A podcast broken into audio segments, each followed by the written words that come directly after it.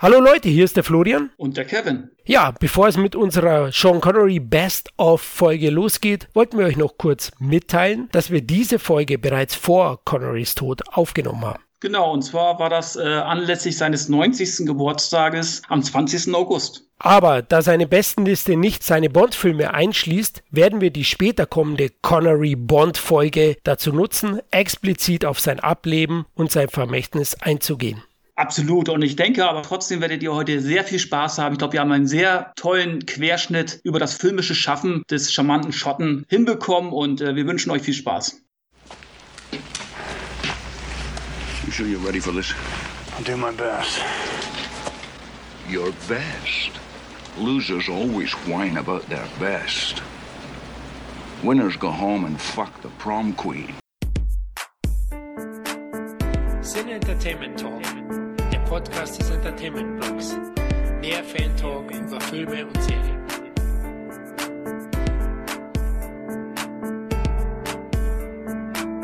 Hallo und herzlich willkommen zu einer weiteren Ausgabe des Cine Entertainment Talk. Nachdem wir zuletzt mit Michael Douglas, einen der ganz großen Schauspieler der 80er, 90er Jahre per Bestenliste beleuchtet haben, rücken wir diesmal einen nicht minder bekannten Schauspielgroßmeister in den Mittelpunkt. Es geht um Sean Connery, der sich 2003 nach einer über vier Jahrzehnte langen Erfolgskarriere in den selbstgewählten und wohlverdienten Ruhestand verabschiedet hat. Da der stolze Schotte nicht nur James Bond war, sondern unter anderem auch der Vater von Indiana Jones, der Mentor vom Highlander, Quartermain und Robin Hood, haben wir uns entschieden, eine Connery-Bestenliste abseits seiner Bond-Streifen zusammenzustellen. Aber versprochen, in einem späteren Cast gehen wir natürlich auch auf seine sieben James Bond-Abenteuer ein. Aber bevor wir tiefer in die Vita der Schauspiellegende eintauchen, stelle ich erstmal das heutige Best-of-Team vor. Da ist einmal unser überaus geschätzter und beliebter Bestenlisten-Pod-Gast Matthias Bauer.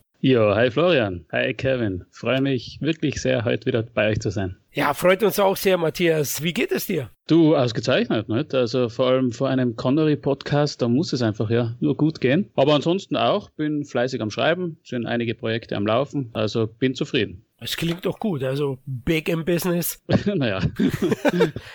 Ähnlich wie Connery zu seinen Glanzzeiten, würde ich sagen, aber da kommen wir gleich noch dazu. Ja, der zweite Connery-Fan ist meine charismatische Doppel-Null, der Kevin. Ja, schönen guten Morgen euch zwei und schönen guten Morgen euch, liebe Zuschauer oder Zuhörer. Ja, Kevin, wie geht's dir? Ja, muss, ne? Also ich bin gerade oben hier bei mir im Büro und es ist doch echt sehr warm, muss ich sagen. Und darum äh, habe ich mir hier schon was Kühles hingestellt. Was Kühles Blondes. Ja, das denke ich mir. Ja, wenn es so warm ist, sitzt du stilecht im Schottenrock vorm Rechner? Ja, natürlich. Äh, Schottenrock natürlich, nur den Schottenrock bekleidet. Und ja, ich bin bereit. Okay, du machst dann doch irgendwie den Bond heute anscheinend, obwohl er nicht ja. Thema wird. Ich mach den Bond der 60er. Ach du Scheiße. Na, da wirst du wohl bald, bald eingesperrt werden, denke ich. Ist ja gar nicht schlecht. Der hat ein Bier vor sich und ich habe hier Kaffee und Wasser. Ja, Irgendwas mache ich falsch. Ne? Kevin, nicht schlecht. Ja gut, seit der Corona-Zeiten gurgle ich eigentlich nur noch Desinfektionsgel. Schmeckt's mal nicht, aber. Klar, schottisches Desinfektionsgel. 18 Jahre alt, Single Malt. Ah, da kennt sich jemand aus. Ja, genau. Genau der edle Tropfen ist es und ich kann nicht genug davon bekommen. Ihr wisst, wie es ist. Ja, der dritte Schottenfreund ist meine Wenigkeit, der Florian. Bevor wir loslegen, würde ich sagen, am besten erklären wir nochmal kurz, wie sich unsere Bestenliste zusammensetzt. Also, jeder von uns hat seine zwölf Favoriten benannt und dann haben wir hierzu jeweils Punkte verteilt. Also 15 Punkte für Platz 1, 12 Punkte für Platz 2, 10 Punkte für Platz 3 und so weiter bis eben ein Punkt für Platz 12. Darauf haben wir die Punkte zusammenaddiert und haben haben nun, wie wir denken, eine sehr schöne und vor allem würdige Liste zu Jean Connerys filmischer Karriere zusammengestellt. Jungs, dann lasst uns loslegen. Was verbindet ihr mit Jean Connery? Naja, also Sean Connery, natürlich Bond und wahrscheinlich eh der beste Bond. Ich tue mir da immer ein bisschen hart, weil ich James Bond überhaupt im Film und Buch sehr liebe. Kann jedem Schauspieler was abgewinnen. Aber Connery war halt auch der, glaube ich, da geht's vielen so, die hat man als erster kennengelernt, auch im Fernsehen und so. Und das war halt dieser coole Überagent. Ich habe Connery damals im, im Rahmen einer Retrospektive in einem alten Kino in Feuerball gesehen. Da war er noch ziemlich klein. Das war natürlich prägend. Und das war das erste Treffen mit ihm, das schon unglaublich beeindruckend war. Einfach dieser coole Schauspieler und dann natürlich auch im Spätwerk Highlander, Name der Rose, Jagd auf Roter Oktober, wie er dann wirklich im, in älteren Jahren auch nochmal so, so tolle Filme gespielt hat. Also Connery war für mich in seiner aktiven Zeit einfach immer einer der, der coolsten und charismatischsten Schauspieler, die die wo gibt. Muss ich sagen. Kevin, du, Connery war ja ein Konkurrent von dir, glaube ich, so als Frauenschwarm. ja, wir sind ja beide sehr Frauen eigentlich, das muss man ja auch sagen. Das ist aber auch manchmal auch, das kann auch eine Last sein. Das okay. Das ist nicht immer einfach, darum kann ich auch verstehen, dass er sich heute zurückgezogen hat. Aber ja, für mich steht Sean Connery für Charisma und einfach, der ist ein Typ. Es gibt nicht so viele Typen einfach in Hollywood, die stehen vor der Kamera, die brauchen noch nicht mal was sagen und du bist dem verfallen. Das ist einfach diese Präsenz. Das hat man oder das hat man nicht. Das hat auch zum Beispiel ein Arnold Schwarzenegger, der natürlich niemals so gut ist wie Sean Connery als Schauspieler, obwohl ich ihn im Alter immer besser fand, davon abgesehen. Aber das sind so Leute, das sind so Typen und die haben einfach so ein, so ein Charisma, so eine Ausstrahlung, den kannst du dich nicht entziehen. Und das ist für mich äh, Sean Connery und dann den Charme natürlich, gerade durch die James Bond-Filme, der eben, finde ich, auch für mich der perfekte James Bond ist, obwohl ich auch allen anderen was abgewinnen kann, davon abgesehen. Und ja, ich liebe ihn einfach, aber ganz ehrlich, ich bin eigentlich so richtig Sean Connery-Fan erst geworden, wo er schon älter war, so in ab den 80er Jahren, wo er dann schon graue, grauen Schimmer hatte und grauen Bart und was ich was alles. Da fand ich ihn immer besser. Also im Alter fand ich ihn immer besser. Da würde ich sogar zustimmen. Also im Alter habe ich ihn auch noch mal näher kennengelernt. Ja, ich bin auch aufgewachsen im ARD und ORF, was wir hier in Bayern zusätzlich empfangen haben mit den ganzen Connery Bonds. Deswegen, er ist für mich der beste Bond. Ich kann auch vielen was abgewinnen, nicht allen. Aber Connery war schon der perfekte Bond für mich. Ja, er hat auch diese Mischung gehabt aus Härte, Charme, Ausstrahlung. Ja, er war wirklich einer, den hast du vieles abgenommen. Vielleicht nicht ganz den romantischen Liebhaber, aber so hat es ja Ian Fleming ursprünglich eh nicht geplant gehabt. Deswegen, klar, mit dem verbinde ich ihn. Aber im Kino habe ich ihn das erste Mal erst in den 90ern tatsächlich gesehen. In Highlander 2. tatsächlich. Ja, das H-Wort. Nein. Vor allem H2, ja. H2. Das war wirklich hart für mich. Also, wir kommen vielleicht auf den ersten Teil ja heute noch zu sprechen. Aber Highlander 2 war der erste Sean Connery-Film, den ich im Kino gesehen habe und war ehrlich gesagt maßlos enttäuscht. Fand den grottenschlecht. Das ist einer der, ja, schlimmsten Kinoerlebnisse in meinem Leben, muss ich sagen, weil da habe ich so viel Hoffnung gehabt. Alle sind dabei. Lambert, der Regisseur Markey, Michael Ironside als Bösewicht und Sean Connery als Sidekick. Auch wenn ich mir damals schon gefragt habe, wie kann es gehen? Der ist doch gestorben. Ja gut. Aber es war noch alles viel dümmer und schlechter, als ich es halt eben selbst als Jugendlicher mir ausgemalt habe. Deswegen war ich da enttäuscht. Aber Connery sehe ich eben auch diesen Mr. Charisma. Ja, ich finde, er hat nicht nur die heißesten Glutaugen Schottlands, sondern auch wahrscheinlich die bestaussehendste hohe Stirn. Der Mann ist unglaublich gut aussehend, finde ich. Der ist so ein richtiger Mann. Ich weiß nicht, was der mit den heutigen Flachgemüse machen würde. Aber, ja, aber so stell dir vor, damals hast du Sean Connery, heute hast du Justin Bieber. Boah, ich glaube, jetzt, jetzt, jetzt brauche ich auch ein Bier. aber es ist doch so, wirklich. ja, nein. Aber das ist doch Connery, der in den 60ern groß geworden ist. Und dann, wenn man sich die 60er Jahre hernimmt, Filme wie Das dreckige Dutzend oder Gesprengte Ketten, so Steve McQueen, Charles Bronson, äh, Lee Marvin und dann eben nicht mitspielend, aber auch in dieser Zeit Sean Connery. Ja, und dann heute hat man wen? Chris Pratt und Justin Bieber und keine Ahnung was. Ja, ja also, also, da denkt man sich schon, irgendwas läuft da falsch. Ne? es wäre wirklich interessant zu sehen, wie, wie die Avengers in den 60ern aussehen würden durch Darsteller und die gegen die heutigen antreten lassen. Kein Hate gegenüber den Avengers. Ich mag die Filme auch. Ich bin auch Marvel-Fan, schau mir das Zeug an, kann dem auch was abgewinnen. Aber damals, hm, also wenn die nicht alle mit drei Eiern auf die Welt gekommen sind, dann weiß ich es nicht. Sie hatten auf jeden Fall sehr viel Testosteron getankt. Egal wie, ja. Vielleicht auch mit Whisky. Deswegen Connery großer Fan. Zudem finde ich ihn vielseitiger als viele denken, ja, oder als ihm nachgesagt wird. Er war schon so ein bisschen verhaftet in den Bond-Rollen und wurde sehr, sehr oft, wenn er zeitweise nicht so erfolgreich war, getypecastet als klassischer, kerniger, gut aussehender, harter Mann. Ne? Also das gibt es schon, da kommen wir auch heute dazu in dem einen oder anderen Film, gibt er diese Rolle. Aber es gibt auch Ausnahmen. Der Name der Rose hat mich überrascht. Gibt dann immer wieder Filme, auch Medicine Man oder Forrester gefunden. Also der konnte schon auch mehr. Klar, das Typecasting hat stattgefunden wegen Bond und wegen seiner imposanten physischen Erscheinung. Der Mann war Bodybuilder in den 50er Jahren, hat eine gute Figur gehabt und war mit 1,88 Meter auch sehr, sehr groß. Na, man weiß, die Schauspieler so im Schnitt sind ja eher ein bisschen kleiner, ne? Naja, so Dustin Hoffmann, Al Pacino, die sind schon, sind schon immer am Kistel gestanden, nicht, wenn es zu den Kussszenen kam mit den, mit den Co-Stars. Ja, aber Connery, Bruce Willis, Connery, die sind schon alle recht ordentlich groß, ja. Deswegen, John Connery verbinde ich vor allem auch Schottland, James Bond, aber auch eben diese Glanzzeit dann noch Ende der 80er bis Ende der 90er, wo er wirklich wahnsinnig viel Filme abgeliefert hat. Gute Unterhaltungsfilme, die dann auch richtige Hits waren. Aber da kommen wir noch im Laufe unserer Top 12 dazu. Gut, dann würde ich sagen, legen wir los, oder? Mit der Top 12. Jetzt wird spannend, denn meine beiden Kollegen kennen die Top 12 selbst nicht. Die haben nur ihre eigene abgegeben und wissen nicht, was unsere gemeinsame Top 10 ist. Also, auf Platz 12. Trommelwirbel. Ein Haufen toller Hunde. Na schau von 1965. The Hill im Original. Und er hat es mir zu verdanken, ist bei mir auf Platz 8 in meinen Top 12 gelandet, hat eine Nennung und damit fünf Punkte erhalten. Ist euch der Film bekannt, euch beiden? Ja, ist, also jetzt, wo du sagst Schwarz-Weiß und Sidney Lammert, Lummert, wie immer man den ausspricht, das weiß ich nicht. Richtig, äh, ja. Und, und irgendwie toller, toller Antikriegsfilm, oder? Wenn ich richtig erinnere. Aber gesehen habe ich ihn ewig nicht mehr, wenn ich ihn überhaupt mal ganz gesehen habe. Aber sagt man vom Titel her was schon, ja.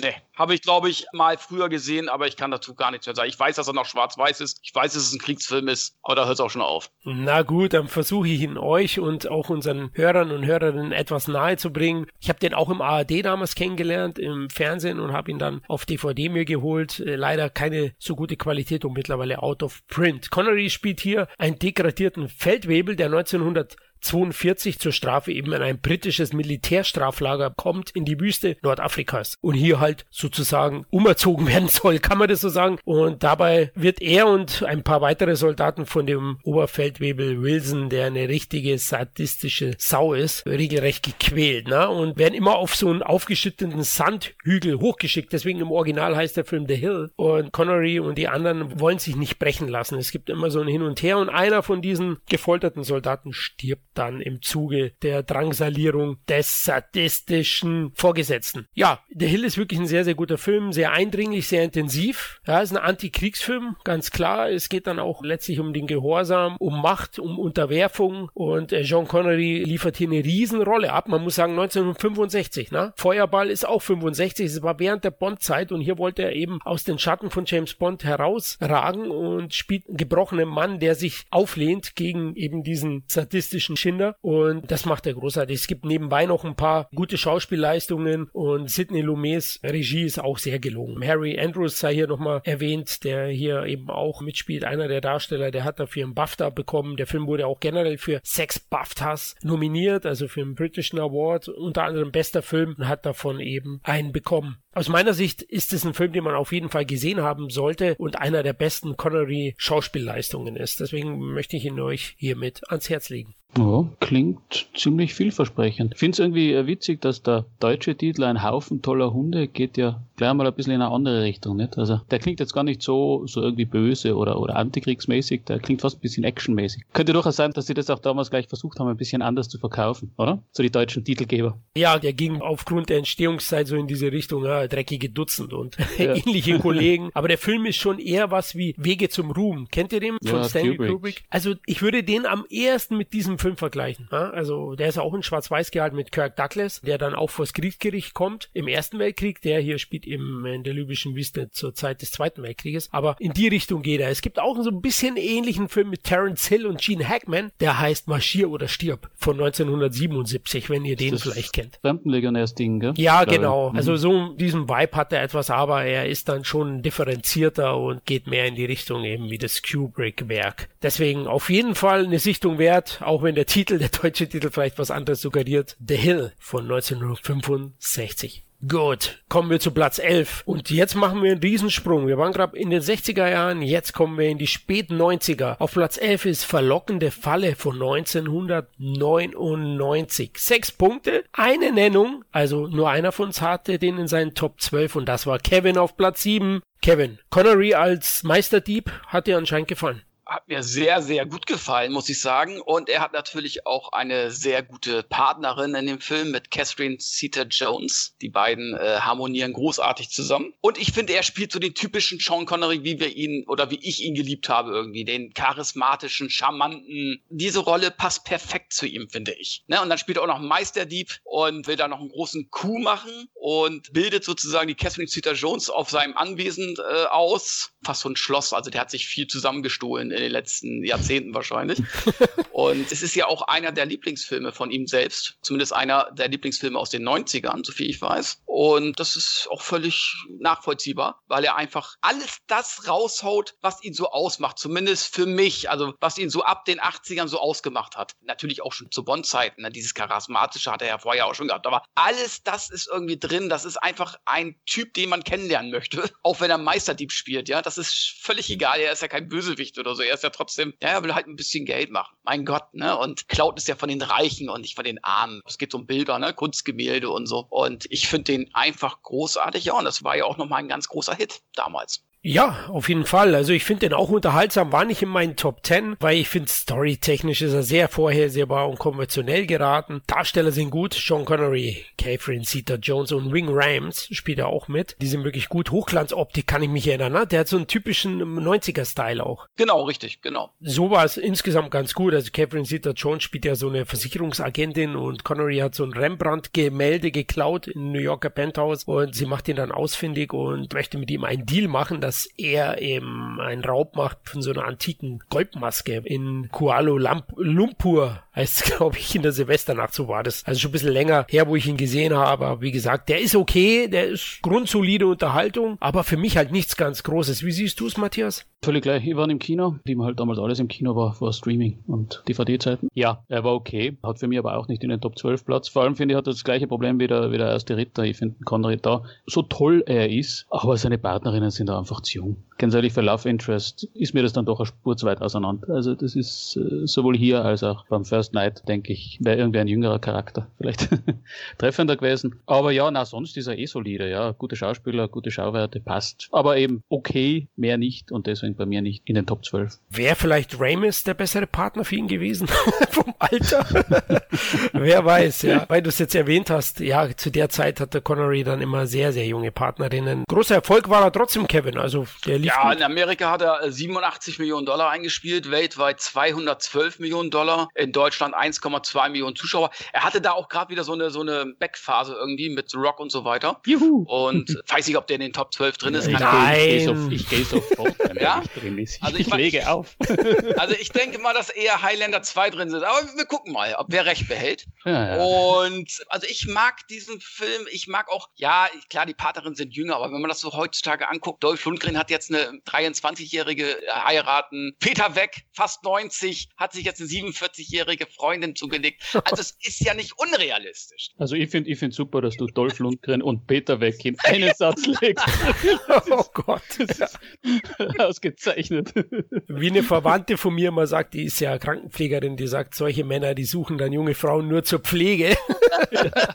also wenn ich 90-Jähriger, Halleluja, also das ist schon, Aber der hat auch noch so eine Art Charisma. Ich habe letztens ein Interview mit dem gesehen. Der kommt ja nicht rüber wie ein 90-Jähriger irgendwie. Ich meine, natürlich ist es natürlich völlig so 40 Jahre Unterschied oder was. Das ist natürlich. Aber ich kann es irgendwo nachvollziehen, weil das sind ja keine Tata-Kreise irgendwo. Das sind ja einfach immer noch, die haben ja immer noch dieses Charisma irgendwie. Immer noch Ja, dieses. das, also weg ist, ist topfit Ja. noch. Also wenn wir den reden, das ist unglaublich. Ja, genau. Also Wahnsinn. wenn ich mit, mit 90 noch solche Sätze rausbringe, alles, dann bin ich zufrieden. wobei man sagen muss, Connery privat war er relativ standhaft. Er war zwar zuvor verheiratet, hat sich dann scheiden lassen mit einer französischen Malerin, ist er dann äh, zusammengegangen und hat diese geheiratet. Namen möchte ich jetzt hier nicht probieren auszusprechen, aber mit der ist er heute noch zusammen. Also da war ein bisschen anders wie Peter Weck, der jetzt im Alter noch so ein bisschen den Rock'n'Roll tanzen lässt anscheinend. Ja. So kommt's noch mal raus. Aber ja, der hat auch Charisma. Genau, in so Filmen bin ich jetzt auch nicht so kleinlich, aber ich kann's verstehen, dass der Matthias sagt, ja gut, das ist ein bisschen Mismatch Ja. von der Chemie her. Aber gut, äh, Haufen toller Hunde hat die vorhin leider keine Zahlen gehabt, deswegen haben wir auch keine erwähnt. Ne? Nur zur Info, Info. Budget hatte der 2,5 Millionen Dollar, aber US-Einspiel ist nicht bekannt, deutsche Besucherzahlen auch nicht, war kein großer Erfolg. Deswegen ist ja Connery auch dann immer zu die Bonds zurückgekehrt. Leider. Gut, kommen wir zu Platz 10 und Matthias, du hast eigentlich schon die Steilvorlage gegeben, denn Kevin reitet jetzt mal wieder ins Mittelalter, denn Platz 10 ist der erste Ritter. Dank Kevin, der den als einziger genannt hat, auf Platz 6, Kevin. Wie geht denn sowas? Hast du einen Speer im Arsch, oder? Das kann ich dir ganz, ganz klar sagen. Weil er da wieder genau diese Rolle spielt, die er dann 99 auch in Verlockende Falle gespielt hat. Nur, dass er dann King Artus ist und der Ritter der Tafelrunde sozusagen. Und ich mag diesen Film. Ich mag den Regisseur Jerry Zucker, der auch viele gute Filme gemacht hat. Hier, ich glaube, Ghost äh, hat er zum Beispiel gemacht. Und es ist ein Mittelalterfilm. Er spielt diesen alternden König, der eine junge Frau heiraten möchte, Julia Ormond, wo ich sage, das ist so ein Kritikpunkt, die finde ich jetzt nicht so ganz gut besetzt. Da hätte ich mir vielleicht jemand anders gewünscht. Die hat für mich nicht so diese majestätische Ausstrahlung, wie sie einen Sean Connery verdient. Catherine Zeta-Jones war da schon eine andere Marke, finde ich. Ja, und der bekommt einen, ja, mit Richard Gere, so ein Typ, der sich da irgendwie nicht beeinflussen lassen lässt und lebt da sein Leben und zieht alles so durch und bis er dann irgendwie Julia Ormond rettet und in dem Moment ist er bei Sean Connery natürlich ganz hoch in die Aktien. Ne? Und er wird sozusagen die erste Hand von Sean Connery, beziehungsweise er macht ihn zum Ritter. Und was macht ein Ritter? Statt loyal zu sein, er fängt was mit der Julia Ormond an, was natürlich Sean Connery nicht so doll findet, aber es mit einer alterswürdigen, wie soll ich sagen, er ist zwar wütend und so weiter und er will ihn am liebsten umbringen, aber er ist in dem Moment immer noch würdig. Sein Herz ist gebrochen, dass erstmal Julia Ormond sich von ihm entfernt und zweitens, dass Richard Gere, sein Freund, ihn betrügt, sozusagen. Dass beide ihn betrügen, die am, ihm am meisten bedeuten. Und da ist die Enttäuschung größer als der Zorn in dem Moment und das spielt er einfach super super, finde ich. Und äh, er wird ja leider auch in dem Film, Achtung, Spoiler, er stirbt bei einem Kampf. Aber finde ich, er spielt diese Größe des King Arthurs einfach großartig. Ich finde den Film auch sehr aufwendig gemacht. Und ich mag diesen Film. Das war auch, glaube ich, der erste, nee, ich glaube, der zweite Sean Connery-Film, den ich im Kino gesehen habe. Uh, ja, so Lobeshymne, nicht schlecht. Nur sie prallt an mir völlig ab. Na, ist natürlich, ist natürlich okay, du hast Filmrecht, es ist aufwendig und die Schauspieler sind toll und so weiter. Kritikpunkt, die Julia Ormond, völlig richtig. Ja. Ich finde die einfach mies. Also die war schon in Legenden der Leidenschaft mies damals, was an sich ein recht cooler Film war. Tolle männliche Schauspieler, Julia Ormond einfach, ja, null Charisma, gar nichts. Also wo man sich immer fragt, warum, warum drehen die Männer wegen ihr durch? Aber eben sonst, ja, First Night irgendwie, ja, bei mir ist er nicht drin. Er hat Schauwerte und er Herr Connery, ich mag auch Richard Gere gern, muss ich sagen. Aber, aber letztendlich, letztendlich auch hier. Also so wie bei Verlockende Falle. Die Laufgeschichte habe ich mir hier nicht ganz abgenommen und ansonsten gefällt er mir halt auch nicht so, dass er in den Top 12 drin ist. Das ist ja immer das Tolle bei Schauspielern, die wirklich eine beeindruckende Filmografie haben. Da rutscht halt manches raus, was okay ist, aber halt andere sind besser. Nicht? Also das ist hier auch der Fall bei mir. Ja, da würde ich fast mitgehen. Bin sogar noch etwas weniger enthusiastisch gegenüber dem Film wie Matthias. Ich muss schon sagen, das ist echt ein lahmer Mittelalterstreifen. Also man merkt dann doch schon, also den einen oder anderen hätte ich nach dem Film in Rente schicken wollen, am liebsten. Connery, die Chemie zu Ormond ist nicht gut, zu Richard Gere ist in Ordnung, dann Ben Cross als Bösewicht finde ich jetzt auch maximal okay. Der spielt ja diesen bösen Prinzen und, und Gere spielt ja Lancelot. Die Arthur-Saga sozusagen wird hier neu aufgelegt. Was der Film hat, ist auf jeden Fall, die Kulissen sind gut, die Besetzung an sich ist auch namhaft. Also solche Sachen sind dann schon positiv hervorzuheben. Ist ein Film, kann man mal für so, so einen lauen Nachmittag anschauen, aber dafür ist er dann schon wieder fast ein bisschen zu lang. Ich habe mich da stellenweise gelangweilt, fand den nicht so gut. Der ist von 95, ne, Kevin? Erfolg war er auch nicht. Tja, der war recht teuer. Ich kann dir gar nicht sagen genau, wie teuer er war. Ich glaube, 70 Millionen oder so wird er wohl auch gekostet haben. Er hat in den USA nur 37 eingespielt. Das war natürlich enttäuschend. Das sollte ja wirklich der große Hit sein damals. Und äh, hat aber weltweit 127 Millionen eingespielt. In Deutschland 1,6 Millionen Zuschauer. Da lief er sehr gut. Ich finde schon, dass er relativ flott ist, der Film. Hat auch am Anfang so eine coole Szene mit so einer Maschine sozusagen, die Richard Gere ja besiegt. Ist ja so ein Turnier sozusagen, was stattfindet. Er ist ja der Einzige, der diese Höllenmaschine bezwingt. Ne? Was ja letzten Endes auch nochmal Eindruck bei ihr macht. Ne? Da ist sie ja richtig, naja.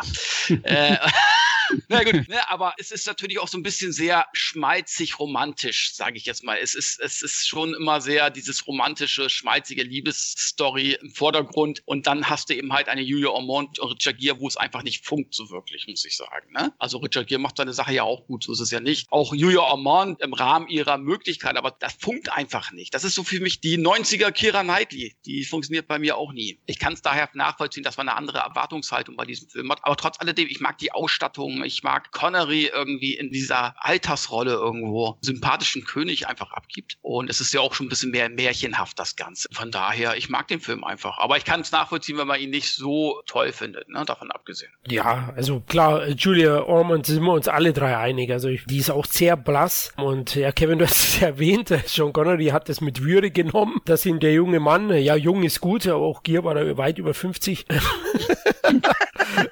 das ist auch so eine Sache, so ein bisschen so eine Seniorenversion vom, von der King Arthur Saga. Und außer eben die Dame, die Lady wieder von Julia Ormond gespielt. Aber gut, Richard Gere hat halt eben dann doch gesagt, Luder vor Bruder und hat sich dann ja. für sie entschieden. Ja. Und wieder mal zeigt sich, die Frau vom Chef muss man in Ruhe lassen. Das ist so. Gell? Ja. Aber er hat ja das Glück, dass Arthur bei einem Gefecht dann drauf geht und er dann trotzdem letzten Endes, er muss nichts fürchten in dem Moment. Er ist letzten Endes sogar noch der große Retter von Camelot. Ja, da machen sie es auch wieder einfach, ne? Ja, komm. Scheiße, das, wie kriegen wir das jetzt hin? Ach, weißt was, wir lassen Sean Connery jetzt einfach sterben und Richard Gere ist dann der große Retter von Camelot. genau, an Altersschwäche, oder? Nein. Ja, ich glaube, er kriegt oder mehrere. Von Richard Gere oder von jemand anders? ja, symbolisch von Richard Gere und Julia Ormond, aber dann auch noch in physischer Form von seinen Gegnern. Okay, die arme Sau. oh Gott. Er kriegt von allen Seiten, wirklich. Also das kann keiner überleben, auch nicht ein Sean Connery. Ja, ja, ja, da tue ich mich schwer als Connery-Fan. Nee, nee, also ja gut, er hat ein paar Vorteile und ist so ein 90er-Werk, ich kann mich auch erinnern, VHS-Kassetten standen da gleich zehn bei mir in der Videothek, wo der neu rauskam. Hab den gar nicht im Kino gesehen, dann ausgeliehen, aber wie erwähnt, war ich da enttäuscht. Der ist am Ende mir zu zahm. Gut, kommen wir zu Platz neun. Und jetzt darfst du, Matthias, eigentlich wir beide, weil wir beide haben den jeweils auf Platz neun gehabt. Der hat insgesamt zwei Nennungen. Die Brücke von Arnheim von 1977. Warum gefällt dir dieser Kriegs-, Antikriegsfilm? Ja, ich würde sagen, sagen wir Kriegsfilm. ja. also die, die Grenzen sind ja immer fließend Antikriegs, Kriegs, weil sogar die größten Antikriegsfilme sind letztendlich, spielen immer ein bisschen mit dem Faszination Krieg und so. Aber ich glaube, die Brücke von Arnheim ist ein, ein lupenreiner Kriegsfilm, der das Ganze bei aller Tragik dann doch irgendwo als, als Actionfilm auch äh, irgendwo ein bisschen verbrät. Worum geht's kurz? Die Operation Market Garden im Zweiten Weltkrieg. Die Alliierten rücken nach der Invasion vor und ein Oberkommandierender hat die glorreiche Idee, dass zigtausende Fallschirmspringer, also alliierte Fallschirmspringer, die sechs wichtigsten Brücken, Holland glaube ich oder so, besetzen und damit den Krieg verkürzen. Sie haben nur das Pech, dass irgendwie niemand rausgefunden hat, dass dort auch so Waffen-SS Panzerbataillone sitzen, Deutsche, und denen springen sie dann genau auf die Mütze und dann ent entspinnen sich große Gefechte und großer Kampf und und und. Was jetzt die Brücke von Arnheim basiert auf einem historischen Vorfall natürlich, was das Ganze so, so großartig macht, ist, ist, es ist mit irrsinnig viel Aufwand verfilmt und es kriecht wirklich aus, aus jedem Panzer kriecht ein Star. Also die haben ein, ein Aufgebot von, von Sean Connery, äh, Michael Caine, Edward Fox, ich kann sie gar nicht alle aufzählen. Auf deutscher Seite haben wir Maximilian Schell, der dann irgendwann, wenn ich mich recht erinnere, so ganz schön auf Deutsch so Arnheim vernichten mit einem leicht rollenden R herausstößt. Äh, und Robert Redford ist auch dabei in einer kleinen Rolle. Also wann immer irgendwie es hier einen, einen alliierten kleineren Kommandanten gibt, der mal mit einem, mit einem Schlauchboot über, über einen Fluss fährt, dann ist es auch wieder ein Star. Das führt natürlich auch dazu, das haben manche Kritiker auch angemerkt, das schwächt ein bisschen den dramatischen Impact, weil man also immer irgendwie so ein bisschen schaut, ah, der ist auch dabei, ah, der ist auch dabei, ja, schau, der Redford, ja, schau, der Shell. Aber trotz allem, finde ich, ist es ein, ein riesiges, gigantisch aufwendiges Kriegsabenteuerspektakel, wie es es irgendwie nur in den 70ern dann oder auch in den 60ern teilweise geben konnte. Nicht so sehr dieses Krieg furchtbar, sondern eher so eben Krieg als Abenteuer sich das Ganze annimmt und deswegen auch immer wieder irgendwo gerne geschaut werden kann. Sean Connery hier einer unter vielen, ja, muss man auch sagen. Er hat schon, er ist glaube ich der Oberkommandierende von diesen Fallschirmjäger-Truppen, aber eben, also er, er hat hier eine unter vielen Rollen, aber die spielt er gewohnt cool und ist auch hier wieder toll, ihm zuzuschauen und, und man denkt sich da immer, ja, er hat das heraus. Also wenn ich schon irgendwo da abspringen will, dann, dann unter ihm hier, der soll auch dabei sein, der haut uns hier raus. Deswegen habe ich diesen großen Spektakel, bei dem Sean Connery einer unter mehreren Star ist oder einer unter vielen Star ist, vorne in den Top 12 gereiht. Ja, ist bei mir eben auch so auf Platz neun und ich kann das alles nur bestätigen, was du gesagt hast. Also wir beide zusammen haben ja für acht Punkte gesorgt. Also der erste Ritter yeah. hatte sieben Punkte, hier acht. Also ist alles noch sehr eng. Der Film lebt natürlich von der wahnsinnigen Ausstattung. Also die fahren da mit echten Panzer rum. Ja, man sieht es dann auch. Das sind keine Attrappen dann. Das Star-Aufgebot ist Wahnsinn. Und Richard Attenborough, der Regisseur des Films, der hat den Film auch wirklich authentisch, finde ich, inszeniert und wertneutral weitestgehend. Und das fand ich wirklich gut, denn er verheimlicht verheimlicht dann auch nicht Sachen, dass der deutsche Kommandeur eben äh, dafür gesorgt hat, dass es eine Feuerpause gibt an der Brücke und solche Sachen, die werden hier nicht verschwiegen. Ja, und das hat mir auch gut gefallen. Natürlich, klar, durch das Star-Aufgebot, da hast du recht, verliert man hin und wieder auch ein bisschen den Überblick, weil es gibt sehr, sehr viele Scharmützel an verschiedensten Orten. Trotzdem schafft es am Ende der Regisseur, das sehr, sehr gut zusammenzusetzen, diese einzelnen Phasen und Kampfhandlungen und bringt es dann sehr gut zusammen, auch mit den mehr als ordentlichen Dialogen, sogar guten Dialogen, würde ich sagen. Deswegen Brücke von Arnheim ist ein sehr guter Kriegsfilm, muss ich sagen, packend, authentisch und erfreulicherweise auch pathosfrei. Ja, ich bin da ganz bei euch. Ensemble-Film. Darum habe ich ihn jetzt auch nicht unbedingt drin gehabt. Also ich mag diesen Film für mich einer meiner Lieblingskriegsfilme, wenn man das so sagen soll, vom Unterhaltungswert her, den man auch in seiner Sammlung haben sollte, eigentlich. Und den kann man sich immer mal wieder angucken. Und gerade so in Deutschland, so in der Zeit 77 waren ja so einige Kriegsfilme auch in den Top 100 drin. Äh, Steiner, das Eiserne Kreuz, der lief zum Beispiel im Januar. Der Riesenerfolg war in Deutschland, 3,6 Millionen Zuschauer. Und in dem Zuge ist ja dann auch die Brücke von Arnheim ins Kino gekommen, dann im Oktober,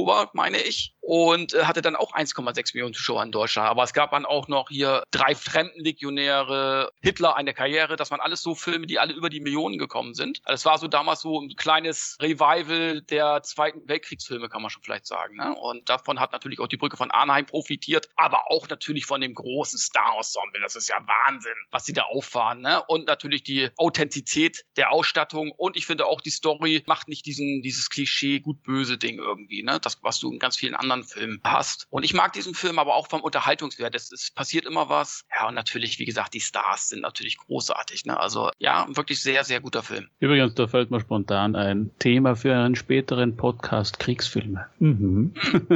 da, da glaube ich, würden wir auch findig werden. Ja, also von gesprengte Ketten über Brücke von Arnheim bis Private Ryan. Ja, ja, ja. Platoon. Ja, die, ja. die, ganzen Jahrzehnte so durchgehen, ja. Mhm. Mal speichern im Hinterkopf. Genau, also da gäbe es schon einige Titel. Was mich auch überrascht hat jetzt bei Brücke von Arnhem ist die enorme Lauflänge, ne? 160 Minuten, aber trotzdem wenig Langeweile. Ja klar, weil es ja. halt immer was zu erleben gibt. Und wenn ein Stargesicht der Schauwert ist, aber man bekommt es halt serviert, ja. Also man, man hat ja hier auch Gene Hackman zu sehen und Ryan O'Neill. Also Wahnsinn. Also für die 70er war auch ein großer Erfolg, oder Kevin? Ja, wie gesagt, in Deutschland 1,6 Millionen Zuschauer. Weltweit sind die Zahlen nicht so bekannt. Es wird auf 50 Millionen beziffert, aber ich glaube, da fehlen auch einfach so ein paar Aufzeichnungen, einfach was die Filme eingespielt haben. Und dann kam ja auch eine 80er Jahren auch das Phänomen VHS bzw. Video 2000. Ich glaube schon, dass der da auch nochmal eine Menge Geld gemacht hat und die ganzen TV-Ausstrahlungen. Also das darf man ja nicht vergessen, der wird ja bis heute immer wieder gezeigt im Fernsehen. Der wird sein Geld gemacht haben und ist einfach auch ein sehr bekannter und populärer Kriegsfilm. Also das muss man schon sagen. Was mich jetzt mit Blick von heute auf den Film überrascht ist, der hat keine einzige Oscar-Nominierung bekommen. Also das äh, verwundert mich, ist aber ein britischer Film, muss man natürlich sagen. Dafür hat er immerhin drei BAFTAs, also den britischen Oscar sozusagen gewonnen für bester Soundtrack, beste Kamera und bester Nebendarsteller Edward Fox. Der Edward Fox hat ja sowieso, das ist ja, ich glaube, irgendwann gibt es so eine Szene, er spielt eigentlich so einen Kommandeur, der dann irgendwo vorstoßen muss und glaube ich, fährt dann mit seinem Jeep, glaube ich, seine Männer ab und sagt, so Leute, wollen wir heute den Krieg gewinnen oder irgendwie nicht? Also so, so auch irgendwie schmissiger, schmissiger Spruch und passt da irgendwo ein bisschen zum Ton des Films. Natürlich das Ganze eine Spur tragisch und vielleicht ist das auch ein Grund, warum er dann keine Preise gekriegt hat, weil er letztendlich doch auch unterhaltsam ist. Nicht? Also das ist nicht so dieses Krieg-Scheiße-Message, ja, und, und jetzt sind wir mal alle traurig, sondern er geht halt wirklich so in Richtung Spektakel und auch Spannung und Abenteuer. Und das kann ihm dann von einer eher ernst meinenden Jury ja durchaus auch mal schlecht ausgelegt werden können. Ne? Genau, also eigentlich so ein, so ein Nachläufer von die Kanonen von Navarone und so, ne? Also yeah, genau. so ein bisschen in, in die Richtung geht das schon. Übrigens, Connery hat bereits 1962 in einem Zweiten Weltkriegsfilm gespielt. Der längste Tag. Genau, richtig. Der geht ja auch fast drei Stunden, glaube ich, oder länger. Ich weiß, oder waren es fast vier Stunden? Ich weiß das ist ewig. Ja. Und da spielt Connery aber so ein, ja, so ein Schotten, der mit so seinem, seinem Sidekick irgendwie hin und wieder vorkommt. Die sind so ein bisschen von ihrer Truppe gespalten worden und müssen irgendwie Anschluss finden bei den anderen. Das ist ja der D-Day sozusagen, der da mhm. gezeigt wird. Gut gemacht von der Action, ne? Also gut, es gibt viele lange, ja, Dialogszenen, wo ich sage heute, boah, da musst du dich so ein bisschen durchquälen. Aber die Action so ist gut. Aber das ist der Unterschied zu den 60ern. Und wenn du jetzt Soldat James Rain, das war mehr, das war mehr so Spektakel. Da sterben zwar auch die Leute, wie die fliegen, aber du hast nicht so ein, so ein dumpfes Gefühl dabei. Und bei James Ryan siehst du es halt auf eine ganz andere Art, wie es gefilmt worden ist. Ja, das ist ja gerade der längste Tag, ist ja letztendlich der Anti-Ryan, wobei ich den ja. letzten Tag total gern mag, nämlich aus den Gründen, die du gesagt hast, unterhaltsam. Aber ich glaube, beim längsten Tag ist ja der Robert Mitchum so mit Zigarre im Mundwinkel, der, der irgendwie ja. so Omaha Beach stürmt. Ja? ja? Und Private Ryan ist halt dann so, wie es, also man kann eh nicht sagen, wie es so war, aber da, ja, da wird halt jeder, oder werden 90 Prozent erschossen. Nicht? Und beim längsten Tag ist es halt letztendlich auch große Unterhaltung. Aber längste Tag, glaube ich, stimmt es, wenn du gerade gesehen hast, ist es am Anfang wieder Gerd Fröbe irgendwie lang patrouilliert mhm. und dann sieht er die, die ganzen äh, Flotte aufmarschieren, oder? Also genau. Also Flotte, Herr Kreis, ja, Kultszene. Kultszene. Fällt, glaube ich, noch dabei hin, wie er Richtung ja. äh, Strand läuft, spielt so ein bisschen den, ja, ich will nicht sagen den dummen Deutschen, aber schon so ein bisschen den, ja, ja, es wird schon ein bisschen mehr klischee-mäßig ja. gezeigt, das Ganze. Jetzt haben wir gerade genannt, Connery 60er Jahre, Gerd Fröbe. Ach, da muss ich kurz den Bogen spannen, auch zur Bond-Zeit mit ein, zwei Sätzen. Also längste Tag war er vor seinem Durchbruch oder während der Dreharbeiten sozusagen von James Bond Jagd Dr. No, mit dem ja Connery weltberühmt wurde, hat bereits in den 50er Jahren, nachdem er den dritten Platz beim Mr. Universum Wettbewerb im Bodybuilding gewonnen hat, Schauspielengagements gehabt, aber sich nicht wirklich durchgesetzt. In den späten 50er Jahren war er übrigens auch mit Michael Caine befreundet und hat gemeinsam mit dem zusammengelebt. Ne? Und beide sagten auch, die Zeit war sehr, sehr hart und sie haben weitestgehend von staatlicher Unterstützung gelebt, weil sie keine Rollen bekommen haben. Und Connery hatte ja bei Bond auch ein bisschen Glück. Ja, ursprünglich waren andere Namen im Gespräch. David Niven, Roger Moore war damals schon bei der ersten Besetzung für Bond im Gespräch. Gary Grant und Patrick McGohan, der Mann von Schirmscham und Melone. Und am Ende ist es dann Connery geworden. Ja, er hatte ein Casting, ein Vorstellungsgespräch sozusagen bei dem Produzenten Salzman and Broccoli. Geiler Name, Broccoli. Den verbinde ich auch immer mit Bond und da hat er überzeugt aufgrund seiner athletischen Erscheinung, ja, durchs Bodybuilding natürlich und sein selbstsicheres Auftreten. Das hat er immer gehabt. Man sieht, in dem Fall war es wichtig und hat er dann auch die Rolle bekommen, mit der er dann weltberühmt geworden ist. Und klar, 1964 hat Goldfinger, wo eben Gerd Fröbe der kongeniale Schurke war, eine regelrecht weltweite Bond-Mania ausgelöst. Da war die Hölle los. Jeder wollte Bond-Artikel. Auch zu dem Zeitpunkt, Matthias, gab es ja auch schon Merchandising, dann die Autos und so, selbst in den 60er Jahren. So heiß war Bond. Ja, das war schon, ich glaube, alles. Also ich glaube, Bond, das war so auf diesen Koffern, diesen kleinen Koffern, die die Schulkinder dabei gehabt haben, wo die Jausen drin war, vom Rasierwasser, Krawatten, also alles war, also wirklich so Goldfinger Feuerball war so diese richtige Bond-Mania. Und ich habe einmal gelesen, Goldfinger in den Kinos, 24 Stunden gespielt, wirklich durchgehend teilweise. Ist ja unglaublich. Aber das ist ja super. Also wenn wirklich sowas abhebt, dann macht das schon Spaß. Und man muss auch sagen, Goldfinger. Also man kann auch sagen, so irgendwie, also Liebesgrüße aus Moskau ist spitze und ein bisschen ernster angelegt und so. Goldfinger macht dann viel mehr Spaß und da riecht so diese humoristische Richtung, aufwendige Richtung. Das war dann wahrscheinlich eh die richtige, um so richtig durchzustarten. Ja, also das war dann schon großartig. Ja. Denke ich auch. Ich sage ja auch immer bei Terminator zum Beispiel, Terminator 2 war entscheidend, dass Terminator dann so in die Popkultur auch gegangen ist, weil der dann auch wesentlich ja. unterhaltsamer ist. Terminator 1 ist ein fantastischer Film, aber eigentlich ein Slasher, ein kleiner, dreckiger Film und Terminator 2 ist Blockbuster-Kino at its best. Connery übrigens 25. August 1930 in Edinburgh geboren, in Schottland und übrigens Sir Thomas Sean Connery. Wir haben ihn das Sir unterschlagen. Wie kann mir das passieren? Sorry, Leute. Wir werden ihn jetzt nur noch mit Sir ansprechen, genau wie in Kevin. Das, ja.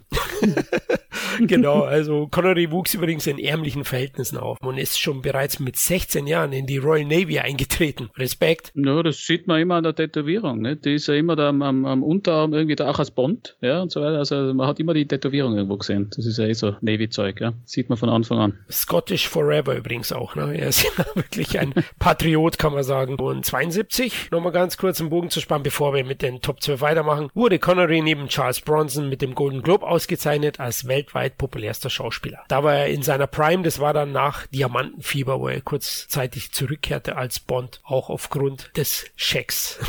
Gut, kommen wir zu Platz 8. Und jetzt ist wieder ein 90er Titel angesagt, 1993. Na, ihr wisst es vielleicht schon, nein? Die Wiege der Sonne hat Platz 8 geentert mit 12 Punkten insgesamt. Also der vorherige Film hatte 8 Punkte, der jetzt 12, hat drei Nennungen und am höchsten platziert ist er bei Matthias und Kevin auf Platz 8. Wer möchte uns die Michael Crichton Verfilmung nahebringen? Kevin, ich war gerade bei der Brücke von Arnheim dran. Ich lasse dir den Vortritt. Ja, das war, glaube ich, sogar der erste Sean Connery-Film, den ich gesehen habe im Kino. Aufgrund der Werbung eben halt auch. Er und Wesley Snipes als Ermittler-Duo gegen die Yakuza quasi, ne? So in Yakuza-Gefilden hier in, in Chinatown. Und hat mir sehr gut gefallen. Sehr düster das Ganze. Mit einer großartigen Musik. Irgendwie ein großartiger Soundtrack habe ich irgendwie noch im Hinterkopf. Philipp Kaufmann war der Regisseur. Toll inszeniert. Und auch der hatte 1, 6,1 Millionen Zuschauer übrigens in Deutschland. Also die 90er waren sehr erfolgreich. Ja, also ich, ich stimme dazu. Mir hat er auch damals, ich war nicht im Kino, im auf Video angeschaut, Connery Snipes in so einem Wirtschaftsthriller eigentlich. Aber was mir immer so gut gefallen, also abgesehen davon, dass er super gefilmt ist und eben Connery als Japan-Spezialist, der dann mit Snipes zusammen diesen, diesen Mord im japanisch-amerikanischen High-Wirtschaftskonzern-Ding aufklären muss. Und das Ganze eben, die zwei haben eine sehr gute Chemie, wie du richtig gesagt hast, toller Soundtrack, der so ein bisschen asiatisch gefärbt mhm. ist. Große Schafe, was mir immer auch gut gefallen hat an dem ist, dass er irgendwie auch so ein bisschen ein Houdanet ist. Und er ist ein Krimi und man denkt irgendwie so, wer hat den Mord begangen? Da wird ja eine, eine Frau wird umgebracht und es gibt ein Video, das irgendwie zeigt, wer das war und dann geht es darum, dass sie irgendwie den Täter sichtbar machen am Video, aber es ist dann nicht so, wie es ausschaut. Es folgen immer so ein paar Twists und das hat mir bei dem Film so gut gefallen, weil abseits von diesen, von diesen großen Schauwerten ist es ein, ein, ein sehr solider Krimi, ja, wo man sich irgendwie dann bis zum Schluss fragt, so, wer war es jetzt eigentlich oder worum ging das jetzt und wer ist der Mörder? Und das hat mir da auch gut gefallen. Und ich fand auch eben die Chemie zwischen Connery und Snipes gut. Also ja. die, haben, die haben sehr gut zusammengepasst. Da Snipes war ja damals auch so ein bisschen in seiner Blütezeit, ne? so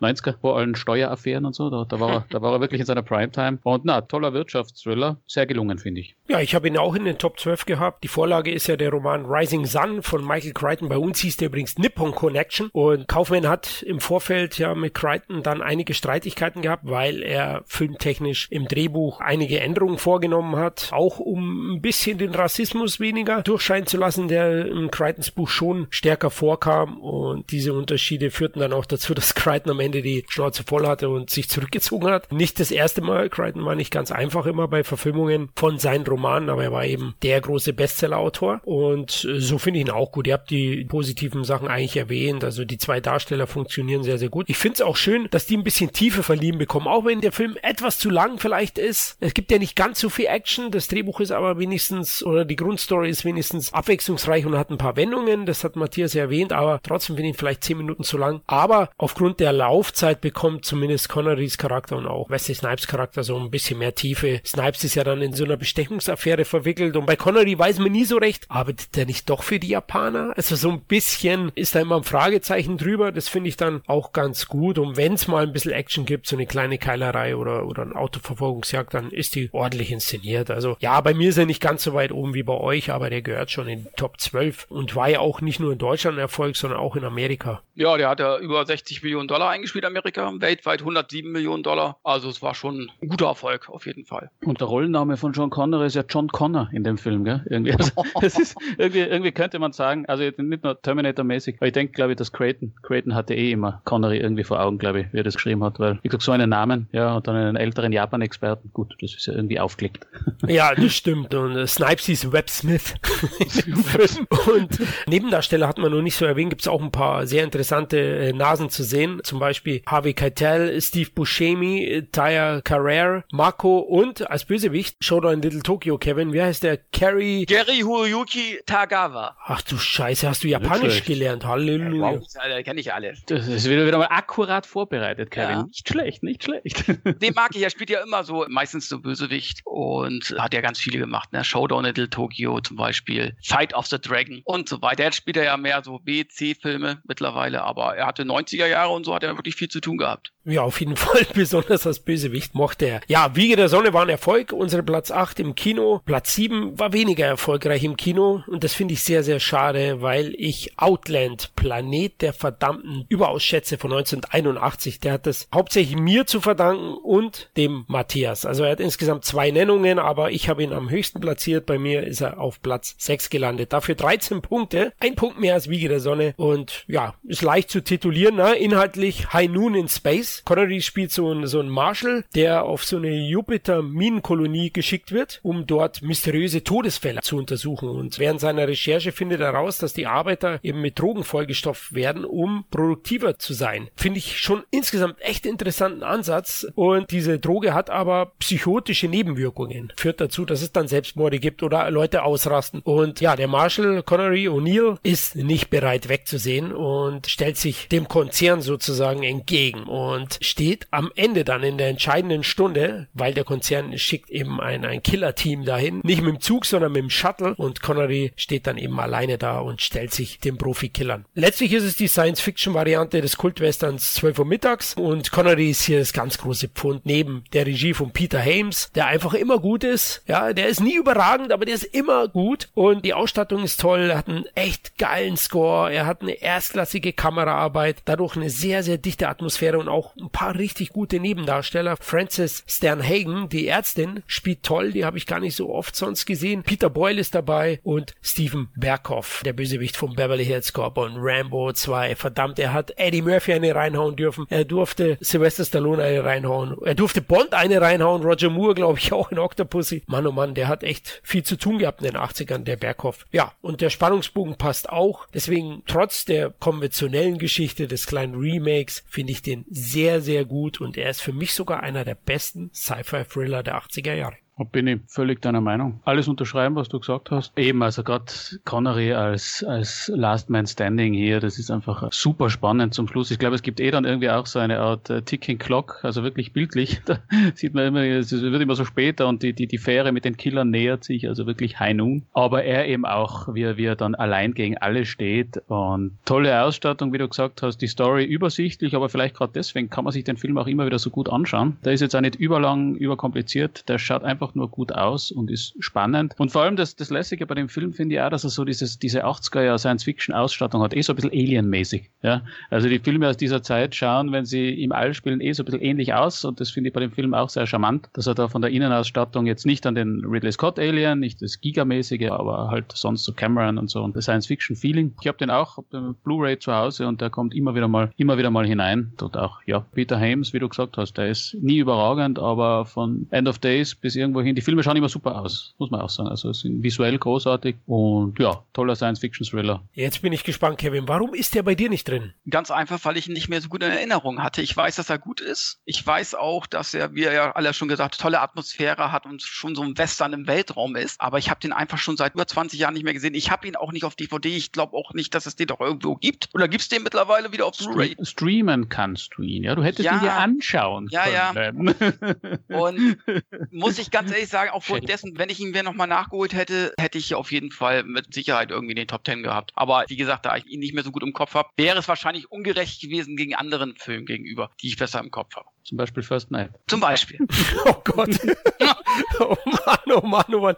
Eieiei, das sind wieder Gegenüberstellungen, ja. Leider war er nicht so erfolgreich. Er ist auch in einer, in einer Phase entstanden, wo Connery weniger Erfolge hatte. Anfang der 80er, Ende der 70er, da hat er richtig Probleme gehabt. Wir haben es ja erwähnt, Arnheim ist eher ein Ensemblefilm, wo er nicht jetzt so alleine auf dem Cover prangte. Und Outland ist auch so, ne, Kevin? 16 Millionen Budget, aber so wirklich viel eingespielt hat er ja nicht. Ja, 17 Millionen in Amerika. es ist vielleicht auch der Thema Thematik geschuldet. So, äh, so ein Thriller im Weltraum, vielleicht waren die Leute noch nicht so weit. Und gerade so die 80er, Ende 70er, Anfang 80er war eh nicht so die ganz große Zeit von Sean Connery, was so Kinoerfolge anging. Also von daher, in Deutschland hatte er über 400.000 Zuschauer. Wie gesagt, die 90er oder Ende 80er, 90er waren dann wieder für ihn erfolgreicher. Absolut. Und da kommen wir jetzt auch zu die Mitte der 80er, genau zu dem Zeitpunkt, nämlich mit Platz 6. Wir gehen in ein Kloster ins 14. Jahrhundert, nämlich mit Der Name der Rose hatte Connery einen großen Erfolg. Jetzt nicht in den USA, aber in Europa vor allem ist es ein Mega-Hit gewesen. Ich weiß in Deutschland auch, da kommen wir gleich noch dazu, ein Riesenerfolg. 20 Punkte eingestrichen von uns. Also Outland 13 Punkte, der 20 ist schon ein ganz schöner Schritt nach oben und bei uns allen dreien eben in den Top 12. Aber Matthias, bei dir am höchsten platziert, nämlich auf dem Treppchen Platz 3. Ja, ja, ich habe also bei den Top 3, da habe ich ordentlich mal ein bisschen überlegt.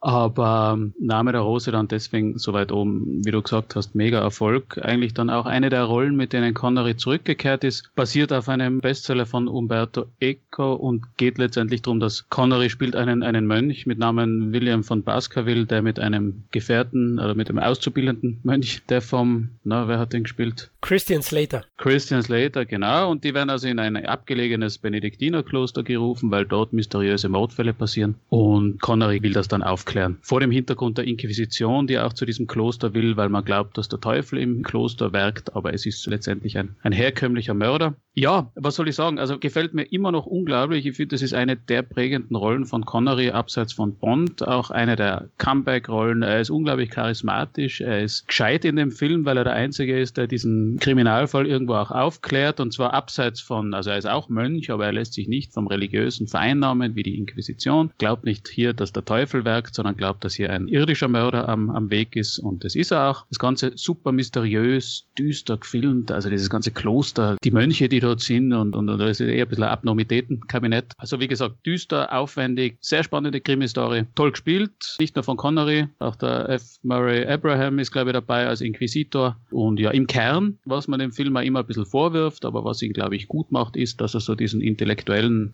Unterbau vom Echo, von dessen Bestseller, irgendwie ein bisschen wegnimmt und letztendlich eine, eine Krimi-Story hier im, im Mittelalter ansiedelt. Aber ich finde, das macht ihn auch so gut und so gut konsumierbar und immer wieder konsumierbar. Also kann man sich auch immer wieder anschauen und Connery hier in einer seiner besten Rollen genießen. Ja, also ich kann das alles nur bestätigen. Großartiger Film, tolle Atmosphäre, spannende Geschichte. Auch der Roman ist natürlich von Umberto Eco großartig, sollte man mal gelesen haben. Aber ich finde, und ich vergleiche ungern Romane mit dem Film, das haben wir ja, glaube ich, schon öfter mal gehabt, das Thema, kann man nicht vergleichen. Aber ich finde, wenn man einen Roman gut umgesetzt hat, dann gehört der Name der Rose sicherlich zu den Sachen, wo man, glaube ich, zufrieden sein kann sehr zufrieden sein kann, auch als Kritiker. Ja, wie gesagt, der Film tolle Atmosphäre. Also ich verstehe auch gar nicht, warum der Film keine Oscar bekommen hat. Kann ich auch nicht nachvollziehen. Dann hast du hier natürlich eine tolle Besetzung mit Christian Slater, der ja in den 90er Jahren auch seine Prime hatte eigentlich. Der hatte ja schon große Kinoerfolge. Dann in den Nebenrollen zum Beispiel F. Murray Abraham, der ja mit Amadeus vorher noch einen Oscar bekommen hat. Ron Perlman spielt irgendwie noch eine kleine Rolle mit, so viel ich das noch weiß. Im Buckligen, ja. So Buckligen, ja. Es ist ein Film, mit dem Sean Connery außerhalb der James Bond-Filme nochmal auf Platz 1 der deutschen Charts gekommen ist, 1986 mit 5,9 Millionen Zuschauer. Das ist natürlich ein Riesenerfolg gewesen. Das zeigt aber auch, wie erfolgreich der Roman in Europa war, aber eben halt auch, dass Sean Connery auch immer noch im aller Munde war. Und das war eigentlich auch so sein, ja, man kann schon sagen, sein großes Comeback, zumindest in Europa, was den Erfolg angeht. Auch zu Recht. Also man hätte auch ihm da auch schon vielleicht eine Oscar-Nominierung geben können. Aber er hat ihn ja dann äh, zwei Jahre später oder ich glaube ein Jahr später bekommen mit einem anderen Film, zu dem wir vielleicht noch kommen. Aber nur vielleicht. Gut. Zur Name der Rose auch mein Senf dazu. Großer Film. Ganz klar habe ich in der Vorbereitung auf den Cast auch nochmal geschaut. Das dritte oder vierte Mal mittlerweile. Der hat mir schon als Jugendlicher gut gefallen. Ja, es liegt wahrscheinlich daran, wie Matthias gesagt hat, der Regisseur Arnaud, der Franzose, hat den Film insgesamt schon vereinfacht in so eine eher Sherlock Holmes Geschichte, wenn man ehrlich ist, in so einen Kriminalfall reduziert. Aber das macht er großartig. Es ist auch einer der ganz großen europäischen Filme gewesen. Wenn wir den Cast anschauen, ist geil. Da ja. sind Brite dabei mit Sir Sean Connery oder Schotte. Dann hast du Österreicher dabei. Dann hast du mit Michael Lonsdale, der war bei Bond Bösewicht bei Moonraker, der spielt ja auch mit, der ist Franzose. Dann hast du mit Slater und Abraham Amerikaner drin. Dann hast du aber auch mit Umberto Eco ein Italiener, der das geschrieben hat. Mit Arnaud wiederum Franzosen, der es inszeniert hat. Mit Bernd Eichinger einen Deutschen. Also das finde ich toll. Ja, also das ist wirklich eine, eine schöne Sache auch, dass dann solche Großprojekte in Europa finanziert wurden. 47 Millionen D-Mark. D-Mark kennt heute keiner mehr. Gut, D-Mark hat er gekostet. Also der war schon sehr, sehr teuer und hat sich aber auch gelohnt, weil er in Europa ein Riesenhit war. Man sieht es ja in Deutschland. In Amerika hat er 7,1 Millionen Dollar eingespielt. Klar, nicht so viel, aber ich denke dann Connery dann immerhin ein paar Millionchen auch noch. Auch wenn es nicht für einen zweistelligen Betrag gereicht hat. Aber hey, die Ausstattung und die Kulissen, na, allein diese labyrinthartige Bibliothek und der Film hat auch eine gewisse Härte. Der ist ein bisschen unbequem. Er befasst sich dann auch mit gesellschaftlichen Strukturen und tut schon auch die Machtposition der Kirche anprangern. Jean Connery ist ja Franziskanermönch und die anderen dann Benediktiner, oder? Ja, genau, genau. Mhm. Genau, und da gibt's dann auch Unterschiede und ja, die Inquisition, Teufelsaustreibung sozusagen, ja, da wird der eine oder andere angezündet, ist dann auch ein Thema. Mich hat ein bisschen verwirrt immer früher, da stand der, der Abraham auf dem Cover riesengroß drauf und der kommt ja erst am Ende, hat aber sicher mit seinem davor gewonnenen Oscar zu tun. Ja. Genau. Aber weil der Film auch nie Nutzen hatte, weil er danach eigentlich nur noch fast nicht, nur noch äh, Schrott gespielt hat eigentlich. Scarface war er noch geil. Ja. ja, super Anzug, super eklige, super eklige Ausstattung. Rolle auch. Ja, genau. ja, schmierig, schwitzig, wie, wie die meisten im Scarface, aber toll. Na, was ich davon noch sagen wollte, Name der Rose, kann man auch sagen Eichinger. Der Eichinger, der hatte einfach was los. Also der hat diese, diese europäischen Großproduktionen schon, schon, also da hat er schon ordentlich was gestemmt. Und auch seine Leute durchgesetzt, die er da wollte wollte und hat da genau gewusst, was funktioniert, weil eben, wie wir gesagt haben, also ich habe das ja, Name der Rose habe ich ja gelesen, tolles Buch, nur, und ich behaupte mal, dass die meisten, die das gelesen haben, bis auf Universitätsprofessoren, da gibt es immer wieder mal Seiten, die überblättert man. Das, das werfe ich jetzt ja. mal einfach so in den Raum, weil wenn es irgendwie so fünf Seiten mal ein Türrahmen beschrieben wird, dann ja, schön. Also ich habe auch Geschichte studiert, aber das ist dann mir irgendwo auch, auch eine Spur zu viel. Und die Sachen sind dann natürlich für einen Film eliminiert. Ja, ja und das ja. ist ja jetzt nicht, das ist halt, ja, Film macht vieles anders. Aber ich glaube, die Essenz von dem Ganzen, die ist irgendwo, wenn man sagt, man adaptiert Name der Rose, dann glaube ich, ist das hier in der bestmöglichen Art passiert. Das glaube ich auch und das hat der Romanautor Umberto Eco ähnlich gesehen. Der hat in einem Interview Ende Oktober 86 dann auch gesagt, dass er Arnaud's Arbeit, Umsetzung als eigenständige und akzeptable Interpretation seines Werkes ohne einen Anspruch einer getreuen Wiedergabe der Buchinhalte sieht. Also der war ja auch mit auch zufrieden. Ne? Also wie es Matthias gerade gesagt hat, man muss natürlich dann auch das Ganze für einen Film auch etwas anpassen und das haben sie aus meiner Sicht perfekt gemacht. Ja, du kannst ja, wenn du es genau machen willst, du kannst ja dann eben halt zehn Minuten zeigen, wie ein Türrahmen aussieht. Die Kamera dann ganz hm. genau dran vorbeifährt. Aber ich glaube, dann hast du auch die meisten Leute schon, haben dann wahrscheinlich das Kino schon wieder verlassen dann irgendwie. Ne? Ja, mal nicht, hat mal nicht sechs Millionen Zuschauer, sondern sechs. ja, also das, man muss eben halt auch so, so ein bisschen immer diese Mischung finden eben halt, dass, ja. es, dass man eine vernünftige Umsetzung versucht zu machen, aber auch nicht die Zuschauer nicht überfordert letzten Endes für einen Film. Das darf man nie vergessen. Von daher finde ich es auch hier gut gelungen und wie gesagt, also ich mag den Film, ich mag den Roman, wie gesagt, auch wenn er schon recht, ja, ich würde den nicht nochmal lesen, ja, aber er war gut, aber er ist eben halt schon sehr, in einigen Passagen sehr ausführlich, wie die Bibel fast und ja. Super. Zuerst Lundgren und weg in einem Satz, jetzt Echo und die Bibel, cool. Was kommt noch heute? Das dritte Testament anscheinend, ja. Die deutsche Film- und Medienbewertung hat es auch positiv gesehen im Wiesbaden, ne? Prädikat besonders wertvoll. Ja, hat, hat Rambo 3 übrigens auch bekommen, also. Ja gut, da sieht man, die passen ja auch zusammen als Double Feature. Also. Jetzt in einer DVD-Box.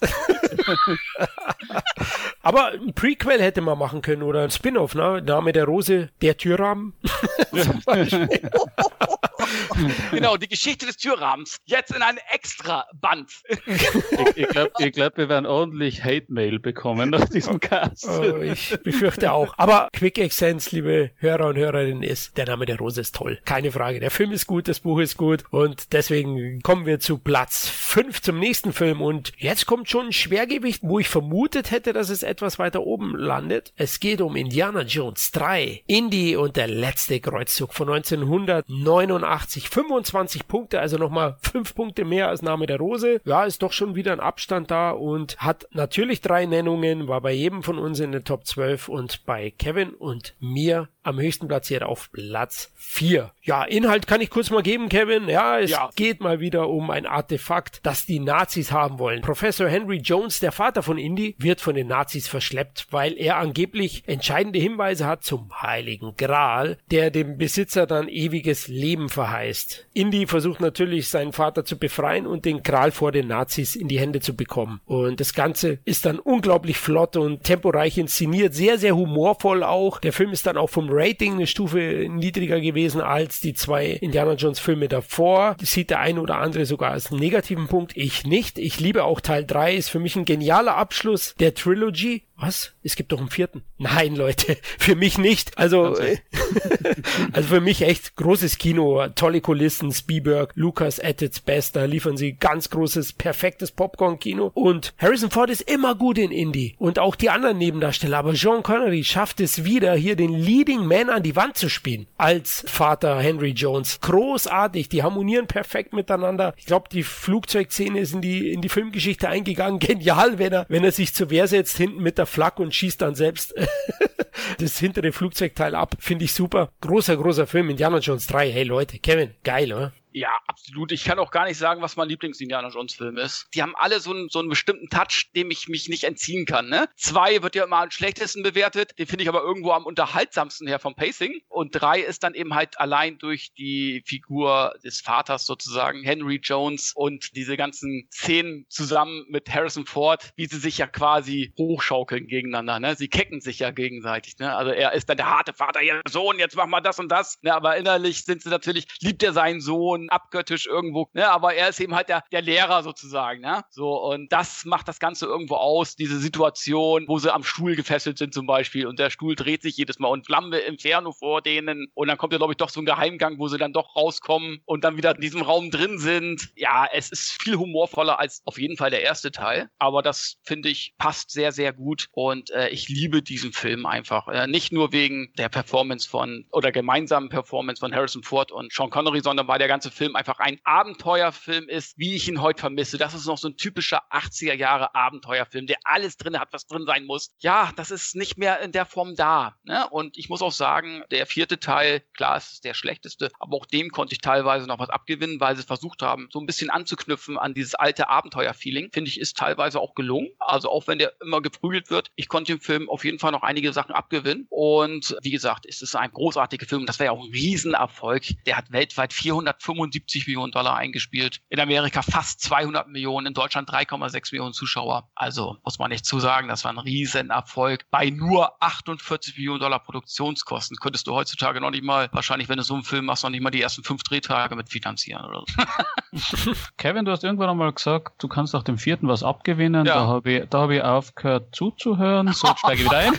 Der Scherz. Gut, ja. das Ende wollen wir mal die Auflösung und so, okay. Aber ich finde schon, dass so auch, wo die Dschungel-Action sind, wo viele gesagt ist übertrieben, aber es war ja in den vorigen Filmen ja auch immer so, diese Übertriebenheit der Action-Szenen. Klar ist da viel CGI im Einsatz, aber ich finde schon, dass sie versucht haben, da so ein bisschen das Feeling auch noch rüber zu retten von den 80er Jahren. Und ich finde ihn trotz alledem, ja, Shia LaBeouf, ich hätte ihn jetzt nicht gebraucht in dem Film, ganz ehrlich, aber ich fand ihn letzten Endes, kann man sich angucken. Also ich finde ihn jetzt nicht so schlecht, wie er gemacht wird, ehrlich gesagt. Na, ich ich kehre mal zum dritten zurück, ganz kurz. Ich, ich mache mach's eh kurz, weil es stimmt alles, was ihr sagt. Also alles, also über die Qualitäten, wie gut er ist, wie gut Connery ist, wie gut Spielberg fährt, alles ist, passt. Der Grund, warum ich ihn irgendwie ein bisschen weiter unten angesetzt habe, aber auf hohem Niveau weiter unten ist, ja, mir war er immer schon zu lustig. Mir war im Kino eine Spur zu lustig und mir ist auch jetzt noch eine Spur zu lustig. Aber wie gesagt, das ist Jammern auf höchstem Niveau, das ist Jammern auf Indiana Jones Niveau. Und deswegen äh, haben mir die ersten beiden immer besser gefallen. Das ist also ich bin Jäger des verlorenen Schatzes und Tempel des Todes, die beiden, mhm. ja, weil ich finde sie nämlich so von der Spannung und allem her sind die ja alle gleich und von den Schauwerten ja. und Dings, da gibt's ja. keinen, der, wo du irgendwie sagst, ja, der ist jetzt irgendwie langweilig. Das heißt, da gibt's eher ein Level. Man könnte jetzt beim zweiten sagen, okay, so ein Indien, wenn schon Gegenspieler für Indie, dann die Nazis sind immer die besten. Das stimmt natürlich. Also Indie gegen Nazis, das ist immer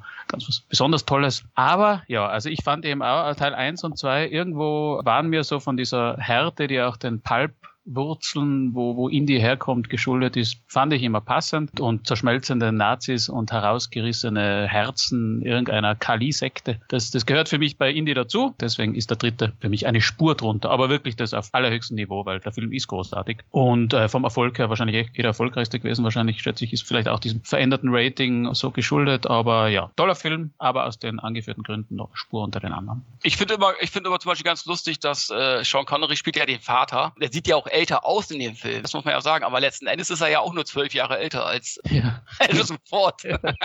Fand ich mal ganz lustig. Aber es kommt nicht so rüber im Film, davon abgesehen. Was man, was man beim dritten auch sagen muss, das natürlich auch, äh, was großartig war, war der, war der Soundtrack. Mhm. Weil äh, der John Williams hat, also beim ersten, beim Jäger des verlorenen Schatzes, gibt es auch so ein tolles Thema für die Bundeslade. Und jetzt im dritten für den Gral hat er auch so ein tolles sphärisches Thema gefunden. Also ganz, ja, John Williams at its best. Also das passt auch dazu, dass alle das Beste gegeben haben bei dem Film. Ja, absolut. Also, weil wir jetzt ein bisschen rumgemäkelt haben, eine Sache, was mich auch nicht so ganz überzeugt hat, war, war die Figur von Alison Doty, die so ein bisschen blass wirkt, ne? Also, es ist zwar doch überraschend, dass sie Indy dann in den Rücken fällt und eine Nazi-Spionin ist, trotzdem wirklich abgenommen habe ich der Blondine in dem Film nicht. Julian Glover als, als Hauptbösewicht ist dann schon besser und richtig schön fies, so wie sich's gehört. Verfolgungsjagd, Schnitzeljagd um den halben Erdball, ne? Mit Boot, mit Pferden, mit Motorrädern, mit Panzern. Ich liebe ihn und eigentlich die erste Fortsetzung Fortsetzung zu Indiana Jones, denn Indie 2 ist ja ein Prequel, was ich auch sehr schätze und lange Zeit mein absoluter Lieblings-Indie-Film war, der Tempel des Todes, aber mittlerweile ist es dann doch eins. Und was man auch sagen, der dritte hat ja einen der besten Running Gags geliefert, weil wieder Harrison Ford, also wie Indie dann irgendwie, wie sie aus dem Kanal rauskommen und er schaut so raus und dann so, ah, Venedig.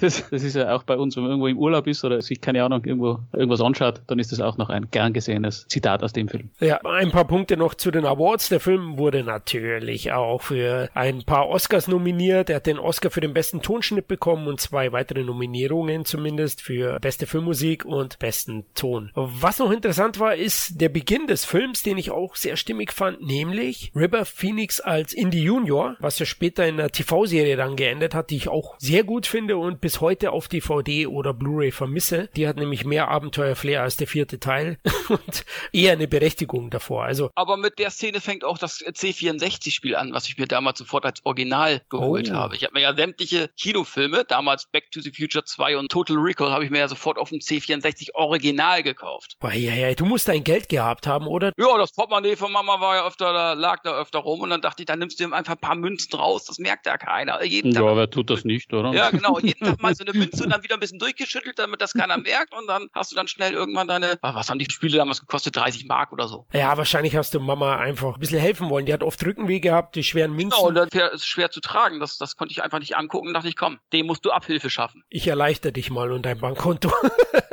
Sehr gut. Ein, zwei Worte noch, noch zu Indie 3. Steven Spielberg hat in einem Interview gesagt, dass Teil 3 sein Liebling des Franchises ist. Übrigens aufgrund des Engagements für Indie 3 von Steven Spielberg hat er die Regie bei Big und Rain Man aufgegeben. Hierzu war er ursprünglich geplant. Beides auch sehr gute Titel, ne? Aber gut gewählt, dass er Indie gemacht hat. Ja, klar, ich denke, die Verbindung mit Kumpel George Lucas äh, spielt da auch eine Rolle. Hat er schon gut gemacht. Die anderen beiden waren aber skripttechnisch auch gut. Also ein heutiger Spielberg hätte vielleicht gesagt, heute, wart mal, den mache ich danach. vielleicht. Ja. Er plant ja mittlerweile oft aufgrund von Zeitgründen zwei, drei Projekte nebenbei. Gut, kommen wir zu Platz 4. Ja, jetzt kommen die ganz großen Titel. Ja, das sind regelrecht Klassiker des 80er Jahre Kinos. Wir waren jetzt gerade bei Indiana Jones 89. Jetzt kommen wir zu den Highlands 1986. Highlander. Es kann nur einen geben. 30 Punkte. Nochmal 5 Punkte mehr als Indy. Hm? Überrascht mich. Drei Nennungen ist klar und am höchsten platziert. Hat den Matthias Kurgan. Na wirklich, bin ich der Einzige, was erstaunt ich bin. Also der Highlander tummelt sich bei mir auch ganz weit oben, ist einer der Kultfilme der 80er Jahre, einer der riesen Comeback-Rollen von Connery. Inhalt des Films, schätze ich mal, ist durchaus bekannt. Also Christopher Lambert spielt einen unsterblichen Schwertkämpfer, der sich mit anderen Unsterblichen über die Jahrhunderte hinweg duelliert und man kann einen dieser Unsterblichen nur töten, indem er ihnen den, den Kopf abschlägt und den Gesetzen der Mathematik zufolge bleibt dann irgendwann mal irgendwer übrig, wenn die sich da alle gegenseitig konfrontieren. Und hier im Highlander ist es der große Kampf von Christopher Lambert, der einen der guten Unsterblichen hier spielt. Und da führt dann der Weg nicht an Kurgan vorbei, das ist der Name des Programms, also er ist der absolute Oberbösewicht, wo klar ist, wenn der der letzte Unsterbliche ist und eine Art Preis gewinnt, dann ist irgendwie, ja, dann brechen dunkle Zeiten an. Und deswegen muss Christopher Lambert Kurgan besiegen. Dafür braucht er Hilfe, weil er ist am Anfang noch relativ unbedarft, was Schwertkünste anbelangt. Und die Hilfe kommt in Gestalt von Sean Connery, der hier einen spanischen Adeligen spielt, der hier nur eine Nebenrolle hat, aber in diesen, keine Ahnung, ich glaube, er ist 15 Minuten, wenn überhaupt im Film. Aber da legt er alles rein, da ist er charmant, überlegen, das ist Connery in Höchstform und er ist dann der Grund dafür, dass Christopher Lambert als Schwertkämpfer reift und sich dann auch dem Kurgan stellen kann.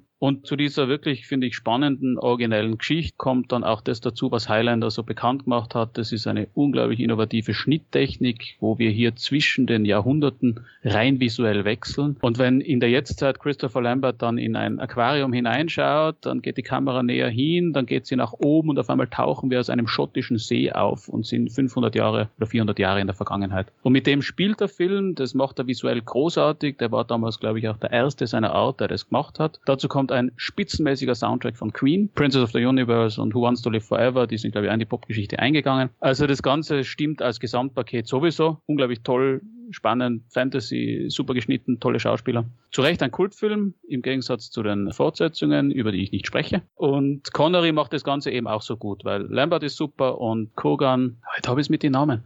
Der Kogan-Darsteller... Äh, Clancy Brown. Clancy Brown, danke. Wow, sollte doch ein Bier trinken wie Kevin. Geht's besser. ähm, Clancy Brown, großartig, einer der besten Filmbösewichten, wie ich finde. Und eben Connery. Connery adelt das Ganze mit seiner Präsenz, mit seiner gewissen Ironie. So ein bisschen der Schalk blitzt ihm da auch aus den Augen. Vor allem, wenn er wieder mal mit einer Dame zusammensitzt und ihr seine, seine amorösen Sachen, Verwicklungen der letzten Jahrhunderte schildert. Ja, also Connery macht einen wirklich super Film hier noch besser. Und deswegen ist er bei mir ganz, ganz, ganz weit oben. Und ich finde es einer der, einer der besten Filme der 80er und einer der besten Kultfilme, die es gibt. Hup, ich habe gesprochen.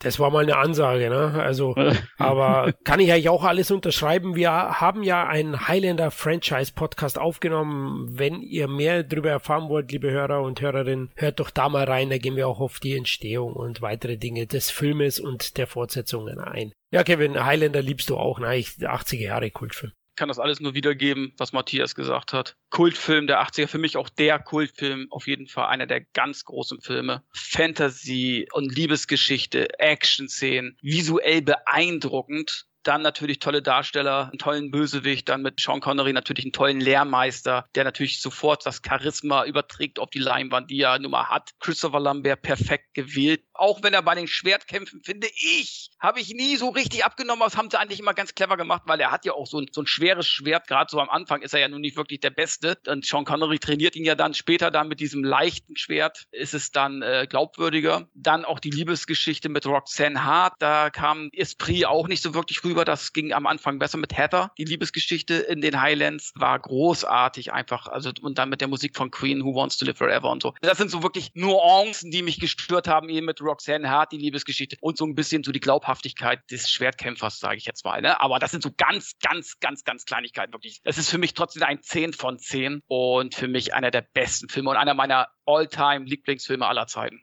Ah, da gibt's nicht mehr viel zu sagen. Ne? Der Matthias hat ja auch gesagt, ein weiterer großer Punkt ist die einfallsreichen Kameras, Perspektiven und Überblendungen. Das ist super gemacht. Klar, so Flashbacks gab's auch schon in Parten 2, aber wie das halt visuell umgesetzt worden ist in der Videoclip-Ästhetik, die Russell Mulcahy als Videoclip-Regisseur äh, mit reingebracht hat, hat ihn schon zu dem heißen Scheiß dieser Zeit gemacht. Leider konnte es nicht bestätigen. Macht auch weitestgehend immer mindestens ordentliche Filme, aber so der ganz große Wurf ja. abseits von Highlander ist ihm nicht mehr mehr gelungen. Das muss man einfach sagen. Ist ja übrigens von Stallone bei Rambo 3 entlassen worden und ersetzt worden durch Peter McDonald. Da wäre vielleicht was möglich gewesen, aber Rambo 3 in Russell Mulcahy-Style, ich weiß nicht, wie der ausgesehen hätte.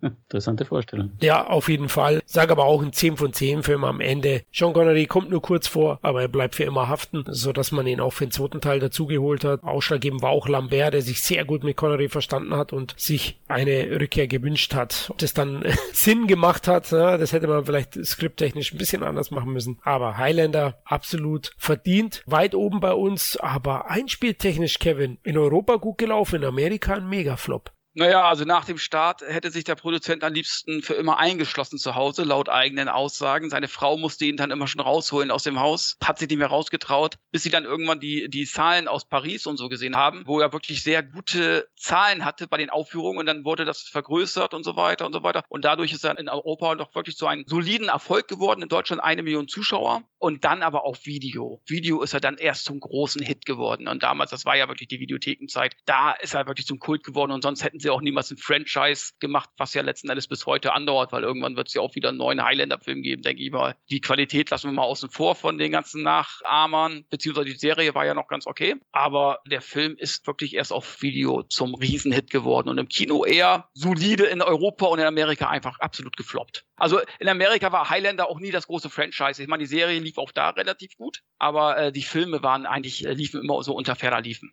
Ja, genau. Also in Amerika im Kino hat er dann bei so Mitternachtsvorstellungen so einen kleinen ja. Kultcharakter bekommen über die Jahre, ne, wie Rocky Horror Picture Show und sowas, wurde der immer wieder aufgeführt in den großen Städten wie New York und LA. Da hat er dann Kohle gemacht, also kleine Fanbase, aber du hast schon recht. Wobei Teil 2, der ist dreifache eingespielt. Teil 1 5,9 Millionen, der, glaube ich, zweite 15 Millionen. In Amerika, da sieht man schon auch auf Video, ist der dann schon gut gelaufen. Genau, die Leute hatten alle Erwartungen, ne? Also wenn der zweite Teil immer besser läuft als der erste, kann das dann eben halt sein, gerade in der Zeit, dass Video sehr sehr viel dazu beigetragen hat. Ne? Und dann sind die Leute dann ins Kino geströmt und haben dann Highlander 2 gesehen und ja, das war's dann.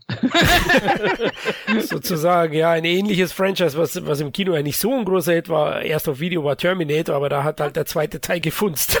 Im Gegensatz zu Highlander. Oh, auch böser Vergleich. Also lassen wir es gut sein. Kommen wir zu Platz drei. Kevin hat es erwähnt, ja, der, der Produzent von Highlander musste erstmal ein bisschen Alkohol zur Beruhigung nehmen und in dem Film, der sich bei uns auf Platz drei befindet, geht es auch um Alkohol, um die Prohibition in den 20er Jahren in Chicago Drago, der Beamte, Elliot Ness versucht mit seinem Team den Alkoholschmuggler und Großcapo Al Capone dingfest zu machen. Das ist die Grundstory. Der Film hat einen riesen Cast und ist natürlich dadurch auch aufgrund seiner Qualität letztlich mit drei Nennungen sehr weit oben bei uns gelandet. Er hat insgesamt 32 Punkte eingestrichen und am höchsten platziert ist er bei Kevin und mir auf Platz zwei. Kevin Story habe ich gesagt, ich meine inhaltlich, der Film hat eine Wahnsinnsbesetzung, eine tolle Inszenierung und erstklassige Ausstattung, oder? Ja, das ist für mich auch ein 10 von 10. Also ich weiß nicht, was man an dem Film jetzt schlecht finden kann. Ich finde da nichts. Du hast eine großartige Besetzung mit Kevin Costner. Da fing ja auch die große Zeit des Kevin Costner spätestens an, der ja dann auch über ein Jahrzehnt lang nur große Erfolge hatte fast. Und sie spielen die Unbestechlichen quasi. Sie sind die Leute, die nicht bestechlich sind einfach, ja. Die einfach, ja, das Polizistensein sozusagen als Passion sehen. Alle, die dabei sind. Sean Connery, Kevin Costner und, glaube noch Andy Garcia und Charles Martin Smith, glaube ich, ne? Ja. Das waren die vier sozusagen und die einfach die Schnauze voll vom Verbrechen haben und sozusagen ein Team bilden, um dann den großen El Capone zu stürzen. Und der Film hat Action, der hat tolle Schauspielleistungen, der hat einen guten Bösewicht mit Robert De Niro natürlich perfekt wahrscheinlich besetzt als El Capone. Und dann hast du aber auch tolle Nebendarsteller mit Billy Drago, der einfach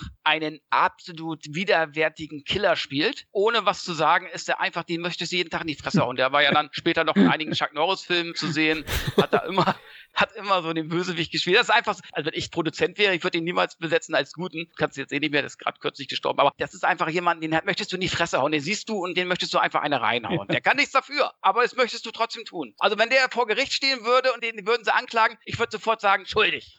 Ja? Egal, was.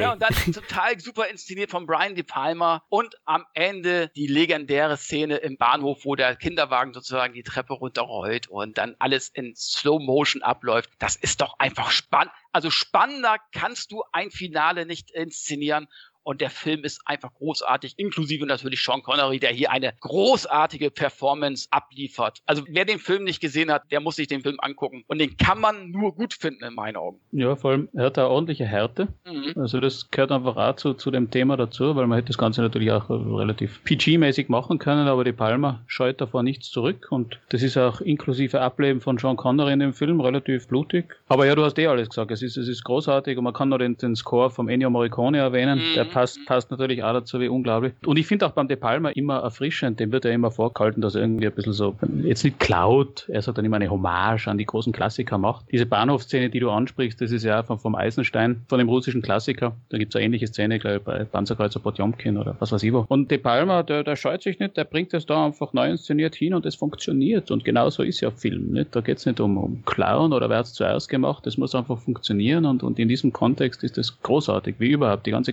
Kameraarbeit in dem Film großartig ist, Schauspieler, na, du hast ja gesagt, also 10 von 10 kann man nichts anders machen, kann man auch nichts besser machen. Ich finde auch, wo du gerade die Kamera ansprichst, auch das Ableben von Sean Connery geil gemacht, wo sie immer in seine Wohnung sozusagen schwenken, so aus dem Fenster heraus, Fensterperspektive, mhm. wie er dann von einem Raum zum nächsten geht und du weißt sozusagen, er wird vom Killer wahrscheinlich beobachtet oder was auch immer, ja, die wollen ihn ja gerade platt machen, ne? Und er ahnt es ja auch, er ahnt es ja auch wirklich, aber trotzdem schafft er es nicht, ne? Also ja. auch eine unheimlich spannende Szene. Ja, vor allem auch emotional äh, sehr ergreifend, hey, mhm. wir sind alle äh, Sean Connery-Fans und da habe ich schon ein Tränchen verdrückt. Ja, ich auch. Er spielt ja den irischen Streifenpolizist Jim Malone, ne, dem Mann, dem Mann der Tat, auch sozusagen in dem Team, den Rumbock. Das hat schon wehgetan. Andy Garcia ist noch so ein bisschen der Anfänger, ne? Und Charles Martin Smith ist eher der Buchhalter und Kevin Costa eben die Hauptrolle Elliot Ness, der alles zusammenhält und der auch am Ende Al Capone zur Strecke bringt. Toller Film, du hast eigentlich alle entscheidenden Dinge erwähnt, die Unbestechlichen, der Untouchables ist echt ein Hit gewesen, auch 87, sehr, sehr gut gelaufen und für Sean Connery auch ein wichtiger Film, denn hier hat er seinen Oscar bekommen als bester Nebendarsteller. Das hat ihn sicherlich wahnsinnig gefreut und auch nochmal die Akzeptanz als Charakterdarsteller geschärft. Drei weitere Oscar-Nominierungen hat Untouchables auch noch bekommen für beste für Musik, bestes Kostümdesign, das übrigens von Giorgio Armani designt wurde, der kurz davor der Miami Vice auch designte, also war Mitte der 80er dann in der Filmbranche, Serienbranche sehr, sehr aktiv und er hat noch eine weitere Nominierung für die beste Ausstattung bekommen. Also das sieht man auch aufgrund der Wagen und den ganzen Utensilien. Wahnsinnig authentisch kommt das Ganze rüber. Ich finde zwar, Kevin Costner ist gut in der Rolle, aber nicht überragend. Auch hier ist es so, dass John Connery und auch Robert De Niro als Al Capone, ich würde jetzt nicht sagen, ihm die Show stehlen, aber ihn schon hin und wieder mal an die Wand drücken. Ja, aber das ist, das ist halt das Blöde an die Helden, oder? Die Helden haben es halt immer schwer, weil De Niro als Capone, Bösewicht kriegen oft auch die besten Lines, nicht? Also von Darth Vader bis keine Ahnung wohin. Denen schaut man halt dann oft der Spur lieber zu als wirklich den Helden. Und der Sean Connery hat halt ja. da auch, der hat den Nimbus, der hat einen ersten Auftritt, wie er in Kevin Costner ein bisschen in die Schranken weist, was ja unglaublich ist. Ja, da hat man es dann natürlich als Held immer eine Spur äh, schwerer. Aber ich finde, er macht es halt wirklich, wirklich sehr gut, weil er hat halt auch der Costner. Man, man sieht den kommenden Star auch und er macht es gut. Und ja, aber eben, wie, wie du richtig sagst, also ist so, so, so zwischen Connery und De Niro ist es auch, glaube ich, relativ schwierig,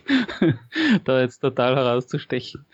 Denke ich auch. Und deswegen hat es auch noch ein bisschen gedauert, bis Kevin Costner den Superstar-Status erlangte. Das begann ja dann erst 90 beziehungsweise 91 mit der mit dem Wolf tanzte und dann kam ein Hit nach dem anderen. Ich bin großer Costner-Fan, aber es ist natürlich schwierig, neben so zwei Schwergewichtern da zu bestehen. Aber er macht's mehr. Ist ordentlich auf jeden Fall. Ursprünglich war er anders geplant für einen Elliot Ness. Die Rolle wurde Don Johnson angeboten. Der lehnte ab, aufgrund auch seiner Anstellung bei Miami Vice. War nicht so einfach, da immer auch 87 abgestellt zu werden dann für einen Kinofilm. Deswegen nahm dann Kevin Costner, der übrigens ein guter Freund ist von Johnson, bei der Tin Cup, wenn ihr den Golffilm kennt, äh, mhm. gespielt. Sie sind gute Kumpels. Und Al Capone sollte ursprünglich Marlon Brando spielen. 5 Millionen Dollar hat man ihn angeboten für zwei Wochen Arbeit. Der gute Herr hat abgesagt, war zu wenig.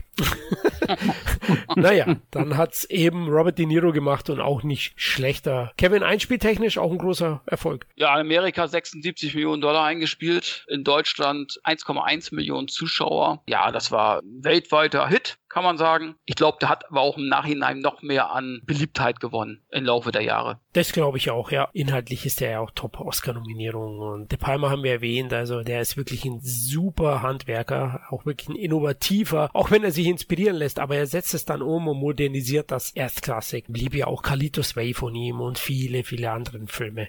Gut, dann kommen wir zu Platz zwei und jetzt unternehmen wir eine kleine Tauchfahrt, nämlich Jagd auf Roter Oktober von 1990 hat es geschafft mit 33 Punkten. Ein Punkt mehr also als Platz drei als die Untouchables und er hat Natürlich drei Nennungen und Matthias, bei dir ist er auf Platz eins. Unglaublich. Einer deiner Lieblings-Connery anscheinend. Ja, es war, es war schwierig da in den Top 3. Da tummeln sich eben, gesagt, Highlander, Name der Rose bei mir und Touchables kommen auch gleich. Es war schwierig. Ich habe Jagd auf Roter Oktober deswegen gewählt, weil zum Beispiel im Gegensatz zu Highlander ist die Rolle sehr viel größer. Inhalt ganz kurz, Sean Connery spielt einen sowjetischen äh, U-Boot-Kapitän, der auf seinem Super-U-Boot quasi eben Kapitän ist, das also mit so einem lautlosen Antrieb ausgestattet ist und Connery erkennt, obwohl Sowjet, dass das Ganze ein, eine Bedrohung für die Welt ist, weil diese, weil weil dieses U-Boot dann irgendwie so quasi das Gleichgewicht stören würde, weil es eben so überlegen ist und nicht geortet werden kann. Deswegen entschließt er sich, dieses U-Boot, das den Namen Roter Oktober trägt, nach Amerika zu entführen und wird natürlich dann daraufhin von den Russen gejagt. Die Amerikaner wissen auch nicht so recht, was er jetzt vorhat. Will er irgendwie dieses U-Boot jetzt wirklich zu ihnen bringen oder will er irgendwie die USA angreifen? Und Alec Baldwin spielt quasi den, den Amerikaner, den CIA-Analytiker Jack Ryan. Man kennt ihn ja aus anderen Filmen. Harrison Ford spielt ihn. Er ist der Einzige, der irgendwie daran glaubt, dass Ramius, so ist der Name von John Connery in dem Film, dass dieser U-Boot-Kapitän überlaufen will und ihnen das U-Boot bringen will. Und das Ganze ist ein unglaublich spannendes Katz-und-Maus-Spiel. Der Rote Oktober, das U-Boot wird gejagt. Alec Baldwin als Jack Ryan muss hin, muss quasi das U-Boot dann mit Ramius nach Amerika bringen. Und ja, also ist unglaublich spannend. Der John McTiernan, der Regisseur, glaube ich, hat damals so, das war der, der dritte, der Hattrick. Zuerst hat er Predator gemacht und, und dann Die Hard, den ersten, und dann äh, Jagd auf Rot Oktober. Also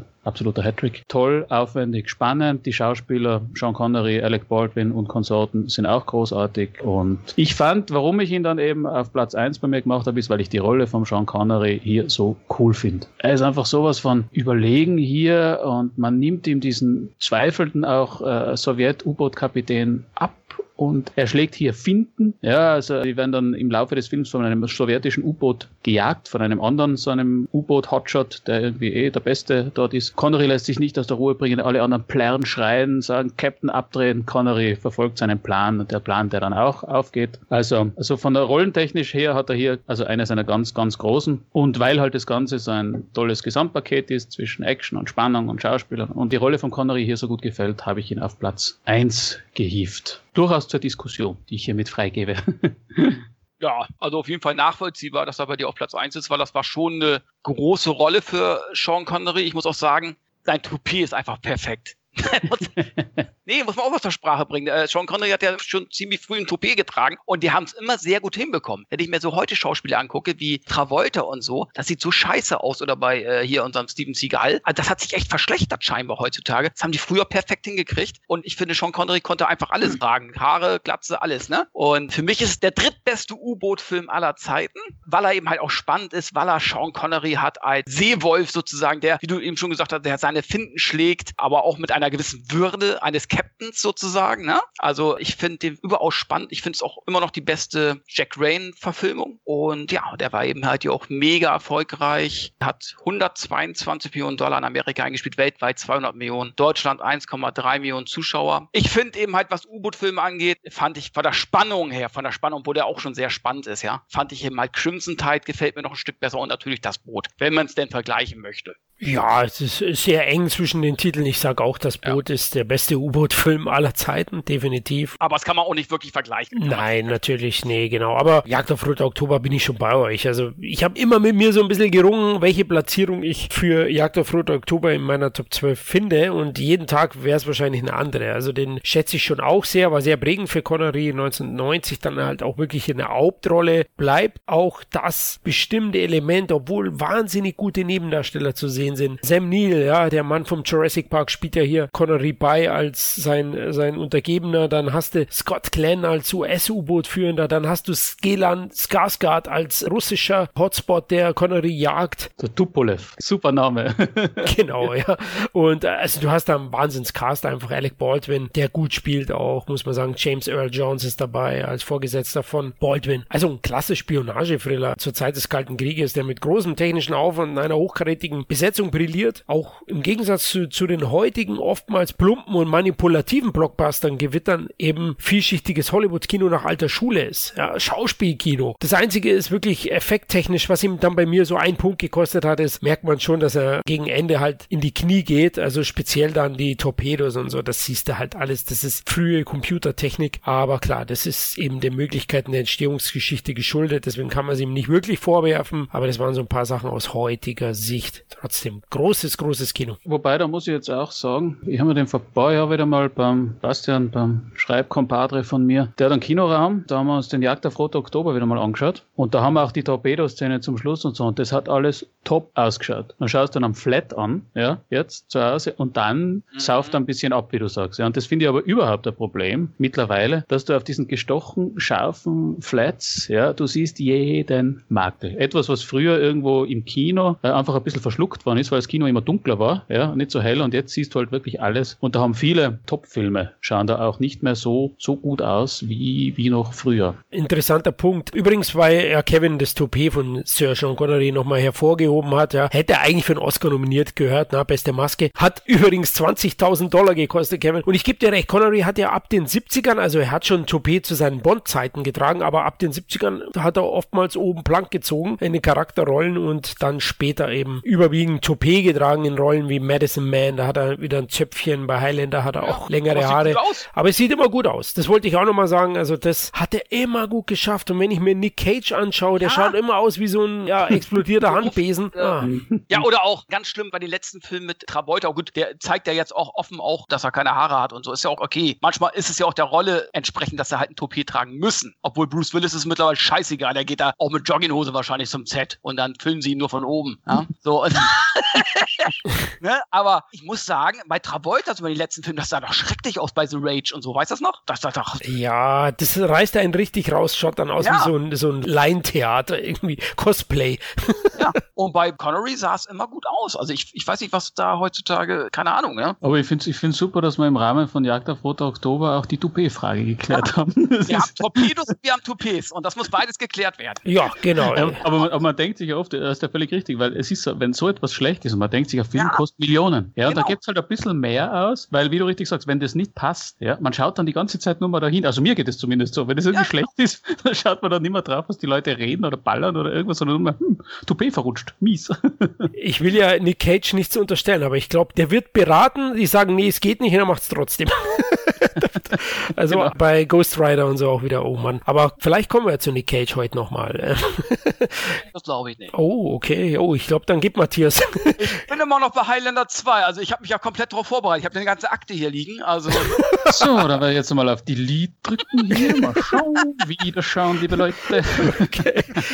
Kommen wir noch ganz kurz zu den Awards bei Jagd auf Rot Oktober. Auch der hat eine Oscar-Nominierung bekommen und auch einen Oscar erhalten. Oscar für den besten Tonschnitt, das merkt man auch. Also der rumst ordentlich, hat schöne Toneffekte und zwei Oscar-Nominierungen für den besten Schnitt und besten Ton. Dazu noch ein Punkt. John McTiernan, Matthias hat ihn erwähnt, seine legendären drei. Ursprünglich sollte er eigentlich Stirb langsam zwei drehen zu dem Zeitpunkt 1990, hat aber darauf verzichtet und Jagd auf Roter Oktober inszeniert. Ich denke, alles richtig gemacht. Wobei ich Stirb langsam zwei auch sehr mag. Absolut. Der Weihnachtsfilm, oder? Also noch mehr als der erste, weil der schneit auch richtig und den kann man sich ja jedes Jahr wieder zu Weihnachten anschauen. Vor allem René Harlin hat es ja toll gemacht, Die Hard 2. Also da rumst, rumst ordentlich. Genau, ich denke, da haben beide gewonnen und deswegen aus meiner Sicht auch die richtige Entscheidung von McTiernan, sich nicht festnageln zu lassen auf die Die Hard Reihe, sondern eben auch nochmal eine andere Facette zu zeigen. Das hat er echt gut gemacht. Kevin hatte ja die Zahlen erwähnt. Budget war übrigens 30 Millionen Dollar. Anfang der 90er nicht schlecht, aber im selben Jahr hat Arnie für 65 60 Millionen Dollar die totale Erinnerung gehabt. Gut, kommen wir jetzt zu Platz 1 und es ist tatsächlich so. Wir kehren zurück zu den Unsterblichen. Nein.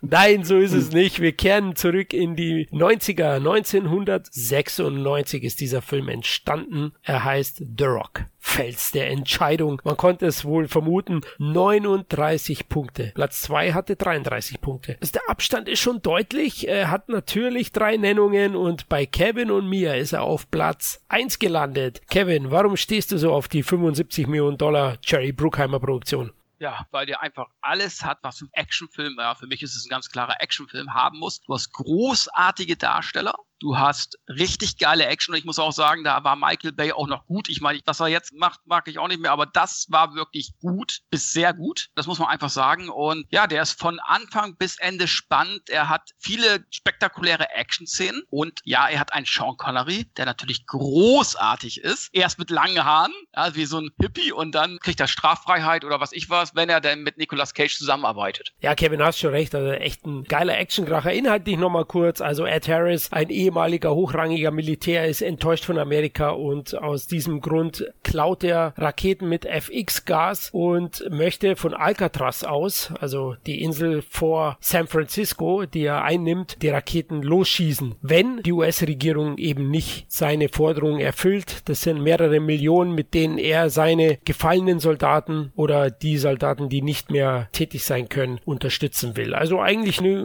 gute Motivation, das hat mir immer ganz gut gefallen und natürlich wird die Regierung das nicht bezahlen und deswegen gehen sie auf Nicolas Cage zu, der ein Experte ist für Bombenentschärfung und für chemische Sachen und eben auf Sean Connery, der der einzige ist, der aus Alcatraz entkommen ist und deswegen anscheinend einen Geheimgang kennt und zusammen mit Michael Bean, der die Navy Seals vertritt, stürmen sie dann eben The Rock. Genau, ja, das ist die Grundprämisse und ich muss sagen, ich mag solche Bösewichte in Anführungsstriche, deren Motivation nachvollziehen kann, weil Ed Harris, der macht das ja nicht, um sich selbst zu bereichern, sondern um sein Team sozusagen, die gefallenen Soldaten, die unter seinem Kommando standen und dessen Familien beziehungsweise zu entschädigen, weil der Staat es in seinen Augen nicht gemacht hat. Und das finde ich eine Motivation, die kann ich nachvollziehen. Natürlich hat keiner das Recht dafür, dann alles niederzubomben, ja. Aber ich kann zumindest die Motivation nachvollziehen, die er hat. Und solche Bösewichte mag ich, die sozusagen, ja, nicht auf eigenen Reichtum schauen, sondern letzten Endes sich aufopfern für das Team, ne, für die er ja die Verantwortung übernommen hat. Und das finde ich als erstes sowieso schon mal gut und ich finde, Ed Harris stiehlt trotz Cage und Connery fast allen die Show. Connery ist natürlich auch noch für sich ein geiler Charakter, absolut, während äh, ja äh, Nick Cage ja eher so diesen, ja, er kann sich am wenigsten auszeichnen, während Sean Connery ja schon so eine Rolle ist, die schon ein bisschen untypisch für ihn ist eigentlich, ne? So als Knasti und, ne? Aber er ist auch noch so ein Brecher, ne? Der ist auch, du siehst auch so seine Größe dann, wie, wie er dann rüberkommt und ich finde die Grundprämisse einfach geil, dass sie ihn brauchen, weil er eben halt sich da auskennt und ohne ihn kommen sie da halt nicht rein, so einem Geheimtunnel meinetwegen, ne? So, und da hat Cage halt am wenigsten Raum, sich da zu entfalten, obwohl er natürlich auch super besetzt ist, davon abgesehen. Und ich mag diesen ganzen Film einfach. Der ist ja ab 18 und ich glaube eigentlich wegen einer Szene ist ab 18, wo sie in diesen Tunnel stürmen und dann alle niedergeschossen werden, meine ich, in diesem Tunnelgang, ne? Die ganzen Soldaten von Michael Bean. Das war, glaube ich, damals das Zünglein einer Waage, weswegen der Film ab 18 klassifiziert worden ist. Ne? Also, ja, wie gesagt, ich mag den Film, ich liebe den, der hat 75 Millionen Dollar gekostet, sieht man den Film auch an und der hat 135 in Amerika eingespielt, weltweit 335 30 Millionen. Wahnsinn. Und in Deutschland hatte er, ich weiß gar nicht genau, ich glaube dreieinhalb Millionen Zuschauer. Ja, da ist, also ich finde das Zusammenspiel zwischen Cage ja. und Connery wirklich auch toll, weil Cage ist ein bisschen der Nerd, der sich aber super bei Gas auskennt, deswegen brauchen sie ihn. Connery ist dieser ehemalige Elite-Agent, der halt seit Ewigkeiten schon im Knast sitzt und Connery ist da komplett überlegen. Ja, aber wie es halt in den besten Filmen ist, sie nähern sich langsam an und haben gegenseitigen Respekt. Und Cage hat hier auch, weil du gesagt hast, wenig Raum, er overacted hier ja. nicht so viel wie in anderen Filmen. Das ist also da, Michael Bay hat ihn ein bisschen einfach an der Kandare gehalten, das muss man bei Cage, ja. Er hat nur einmal so einen typischen Cage-Moment, glaube ich, wie sie beide eingesperrt sind und dann, dann fuchtelt er irgendwie nur so rum und schreit und so. Das ist ein typisches Cage-Overacting, aber ansonsten, ich finde auch die Action von Michael Bay prächtigst inszeniert. Das sieht man auch noch was. Es ist schnell geschnitten, ja, aber man, man, man sieht immer alles. Und vor allem der Hans Zimmer, das waren halt noch Filmmusiken, also anders wie der Zimmer jetzt, der macht immer so Soundteppiche, die sind zwar auch okay, aber es ist irgendwie so alles ein bisschen getragen. Und damals, das war so richtig nur ein wummernder Action-Sound. Also wenn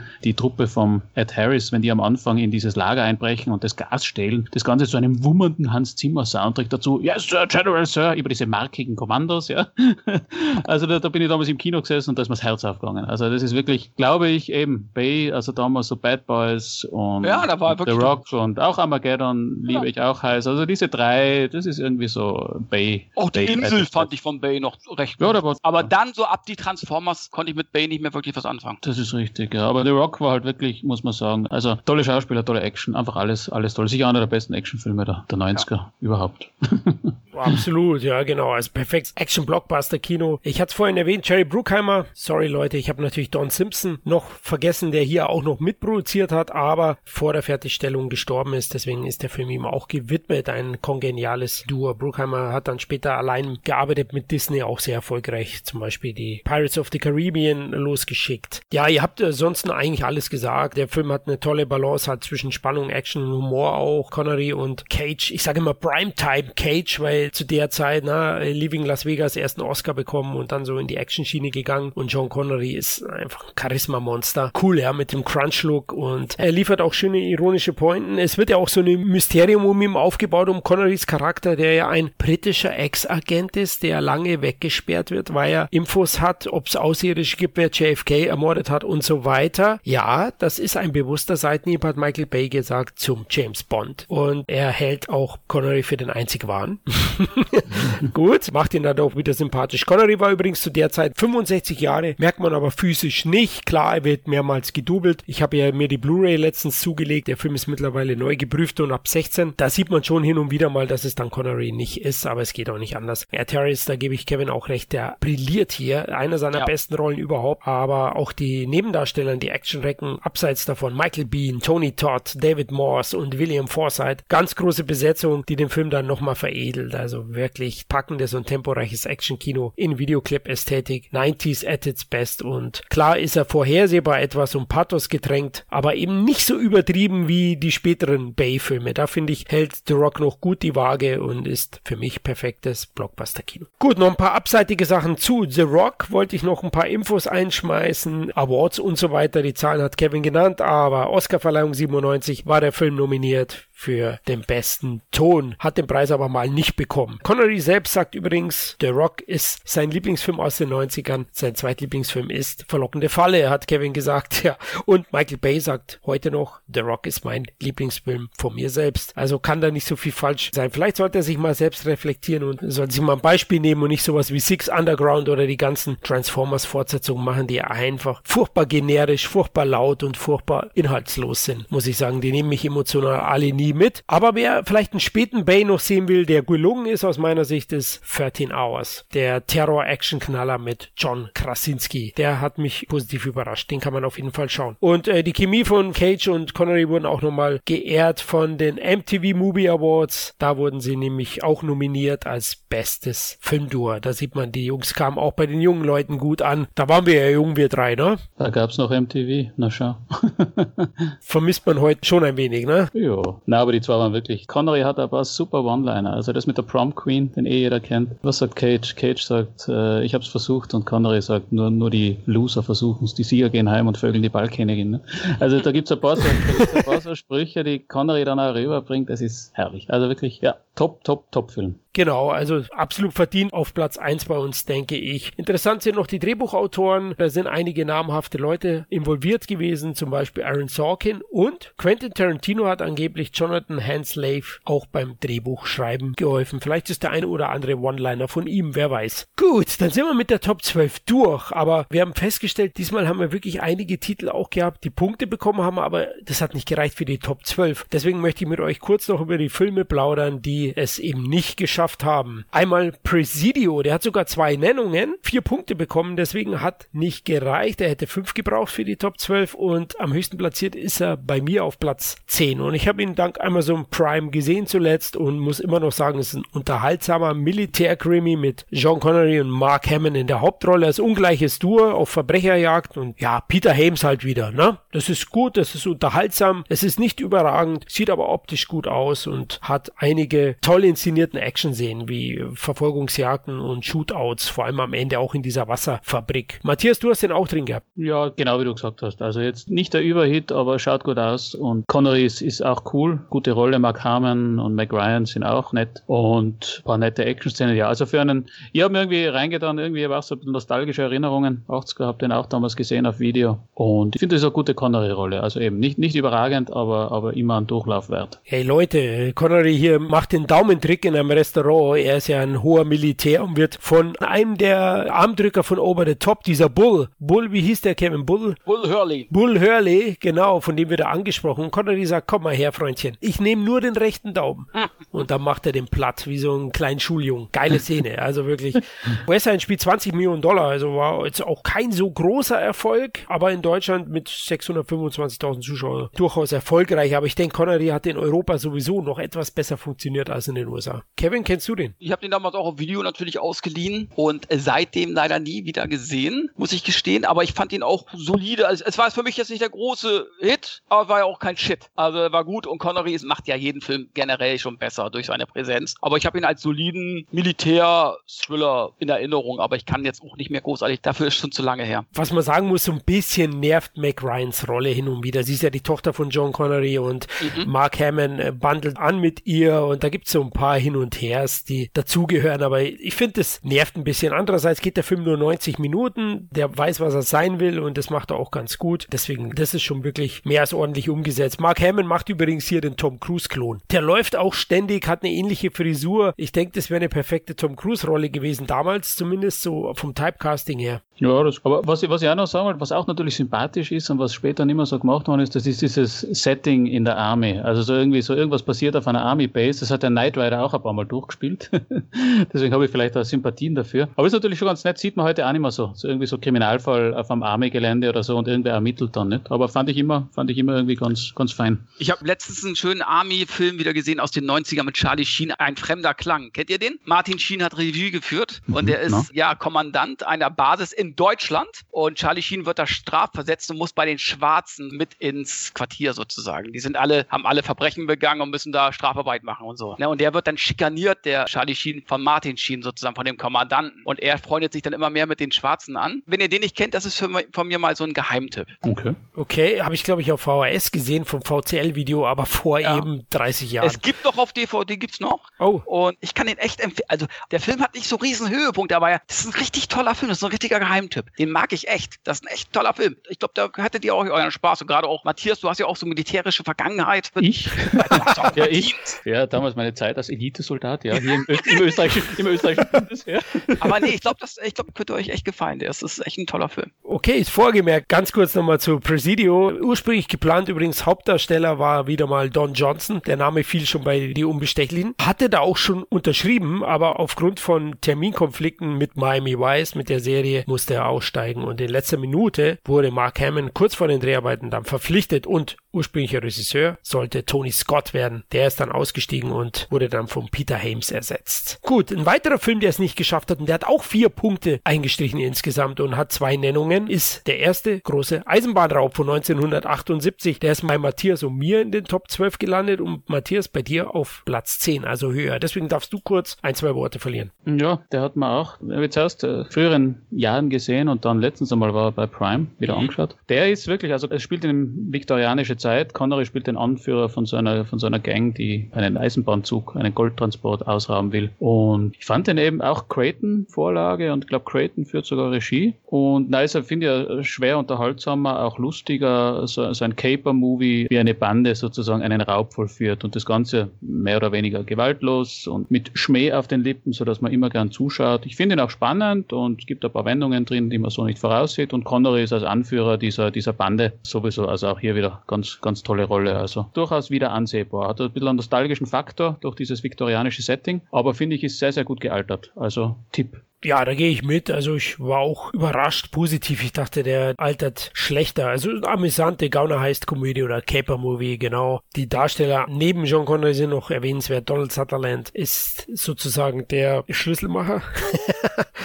Nein, nicht der bei Master of the Universe, sondern hier eben als Dieb und einer, der die nötigen Schlüssel für diesen Safe in dem Zug erstellen kann. Und Leslie Ann Down ist noch zu sehen. Kevin, Fackeln im Sturm. Fackeln im Sturm, genau. Das war die glückliche Ehefrau von äh, David Carradine. Der ähm, liebevollste Ehemann aller Zeiten.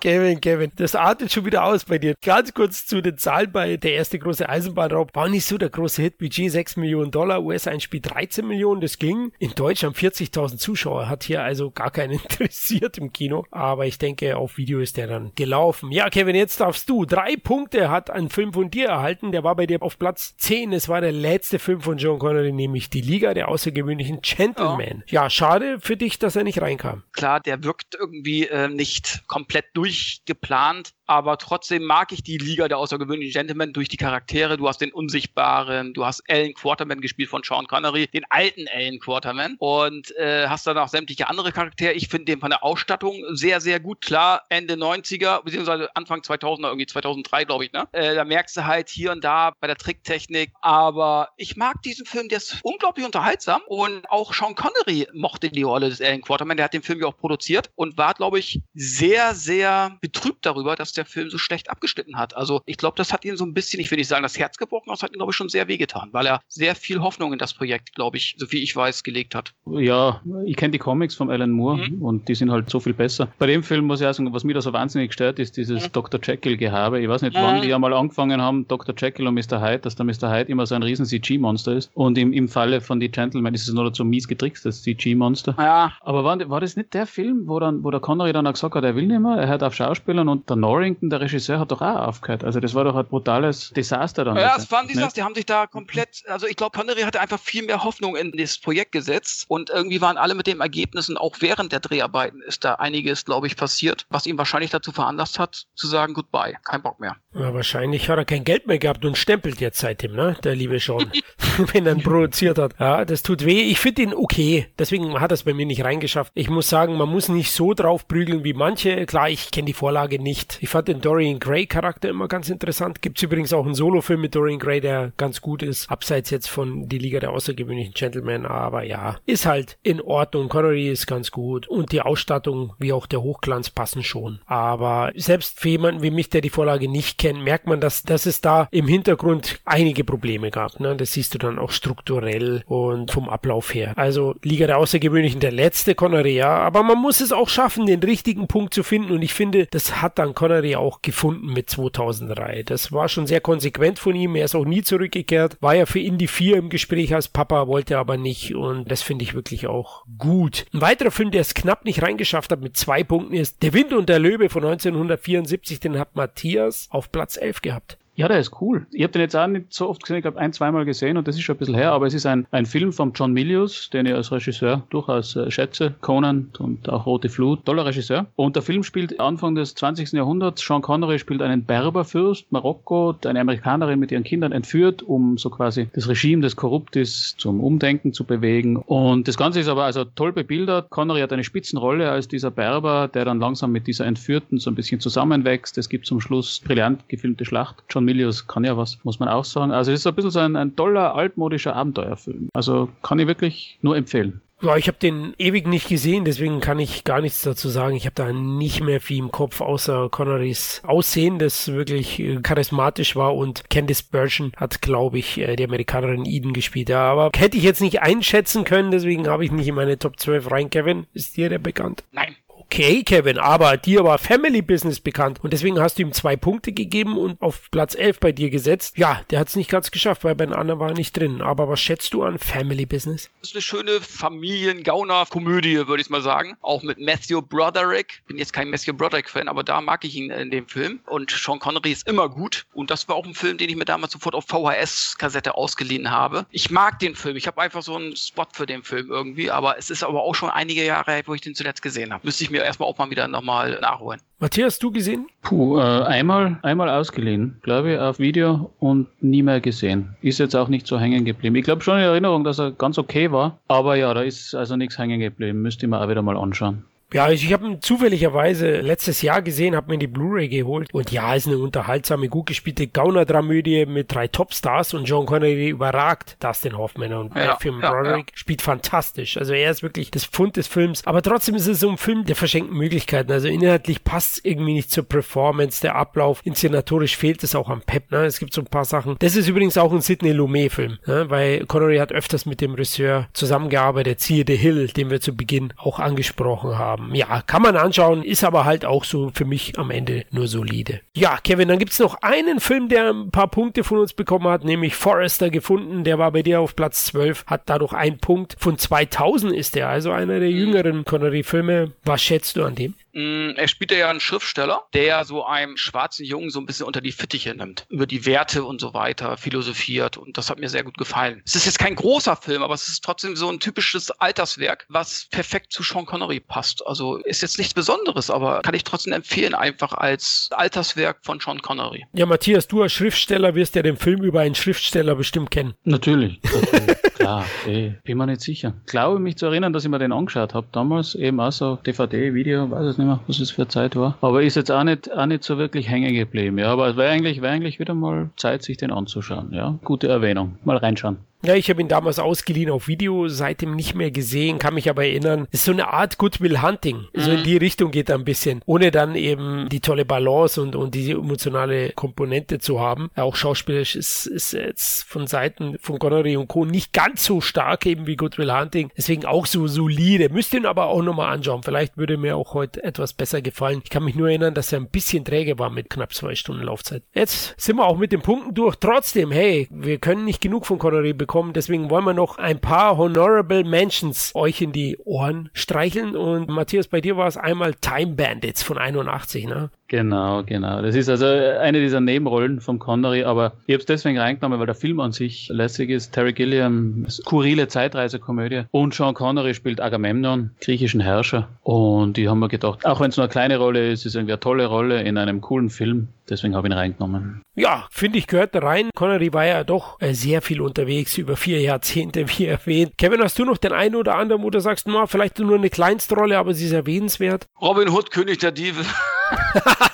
Ja, Als, ist gut. ja, gut. letzten Ja. Endes dreht sich ja der ganze Film um King Richard, der noch nicht zurückgekehrt ist und dessen Königreich ja letzten Endes auf dem Spiel steht und Robin Hood letzten Endes ermöglicht, dass er auf dem Thron sitzen bleibt und er das würdigt, indem er nachher auf der Hochzeit auftaucht für eine Minute. Das war einfach damals das Schöne äh, im Kino, da hat mich das zum, zum Schmunzeln gebracht, irgendwie Sean Connery da und wenn es nur eine Minute war, ich glaube, der hat eine halbe Million Dollar dafür bekommen. Ja, ist natürlich kein Sean Connery-Film, aber man denkt an Sean Connery, wenn man an Robin Hood denkt. Nicht nur wegen Robin und Marion, sondern auch wegen König der Diebe. Und ich glaube, sie haben ihn, auch, deswegen ist es eine super Erwähnung, dass du den mal reinnimmst, weil sie haben ihn ja ganz bewusst hergenommen, weil man muss sich ja ehrlich sein, wenn man an Richard Löwenherz denkt oder sich so vorstellt, wie könnten der ausschauen? Es kommt schon so sein Connery-Bild vor Ja. auf. Also auch wie man es noch nicht gewusst hat, dass er da kommt, habe ich mir den schon auch früher immer eben so, so vorgestellt, wie, wie dann der Connery daherkommt. Nicht? Also es ist, sie haben ihn schon ganz Also bewusst und sehr gut perfekt. da reingenommen. Mhm. Ja, und er war auch Teil des Marketings, kann ich mich damals erinnern. Also das war gar nicht so die große Überraschung. Es war ein Cameo, aber es wurde ja auch vom Verleih vermarktet, ja. Also da kann ich mich gut erinnern. Deswegen, ja, Wahnsinn, was der Geld verdient hat. Was auch interessant ist, denn Connery war ja Anfang der 80er pleite, hat ein paar falsche Entscheidungen getroffen. Da war auch die schwere Phase mit Camelot und den ein oder anderen schwachen Titel. Und auch nur aus diesem Grund hat er am Ende auch zugesagt für Sag Niemals Nie, für seine Bond-Rückkehr, weil er eben Geldprobleme hatte. Ja, so kann es manchmal kommen. Zum Glück ist er später voll durchgestartet. Ich hätte jetzt noch Zardos erwähnt von 1974. Warum? Ja, weil das eine auf Zelluloid gebannte Kuriosität zwischen Genie und Wahnsinn ist. Also schwer zugänglicher geht's kaum. Ich habe den Film gefühlt fünfmal probiert anzuschauen. Ich habe ihn in der Sammlung, tatsächlich Koch Media, damals auch in so einem Paket geholt, aber mir ist der einfach zu anspruchsvoll und zu philosophisch. Ich habe ihn bis heute nicht zu Ende geschafft. Ihr vielleicht? Ja, also man schafft ihn schon. Früher ist er immer spät im Fernsehen gekommen, so ja. im Rahmen irgendwelcher Kunststücke um 23.30 da schlaft man sowieso ein. Wenn man sich wirklich einmal untertags ausgeruht anschaut, dann steht man schon durch, aber wie du sagst, der ist sehr schräg und schwer zugänglich und es ist irgendwo ein bisschen, bisschen zu verkopft und zu künstlich gewollt. Wobei Connery trotz allem natürlich cool ist, irgendwie so halbnackt, so mit, mit Gewehrgurt rumrennend und am, am Pferdeschwanz und so. Das ist schon cool. Aber insgesamt ja, zu schräg, muss ich sagen. Ich habe den auch mal nachts irgendwann gesehen, vor 20 Jahren irgendwie. Ersten Programm. Ich kann mich nur noch an das Ende erinnern. Ich glaube, er sitzt da irgendwie in so einer Höhle und dann kommt so ein Zeitraffer und nachher meine sind nur noch ein Skelett da oder was ich was oder Knochen oder. War das so? Ich weiß es nicht. Irgendwie habe ich das noch im Kopf. Ja, ja, irgendwie. irgendwie das ist jetzt auch schon wieder verdrängt irgendwie. Ja, aber das Interessante, deswegen wollte ich ihn nennen, ist, irgendwie hat man Bilder von dem Film im Kopf, ob man ihn mag oder nicht. Der ist so skurril. Also zum Beispiel der fliegende Kopf. Es fliegt ja so ein Kopf ja. rum und da gibt es eine Welt, wo dann nur von Frauen beherrscht wird und Connery kommt darüber als der oh. Macho schlechthin. Ja klar, so eine Art Amazonenwelt und Connerys Aussehen, ja. Matthias hat es ja gesagt. Jetzt, jetzt, fällt, jetzt fällt mir das wieder, genau. Das ist ja, das ist ja diese abgeschnittene Welt von Frauen beherrscht und die ganzen Männer sind nur so Weicheier. Das Ganze ist so Zukunfts, äh, genau. wenn alle irgendwie so ein bisschen äh, dekadent sind und Connery kommt dann als dieser Übertyp rein, nicht überall Horror und, und Gewehr und keine Ahnung was und richtig viril und dann äh, ist er ja dort äußerst beliebt bei den Damen, glaube ich. Irgendwie, das ist auch so die Story. Ja, aufgrund seines Pferdeschwanzes halt, ja. ja genau.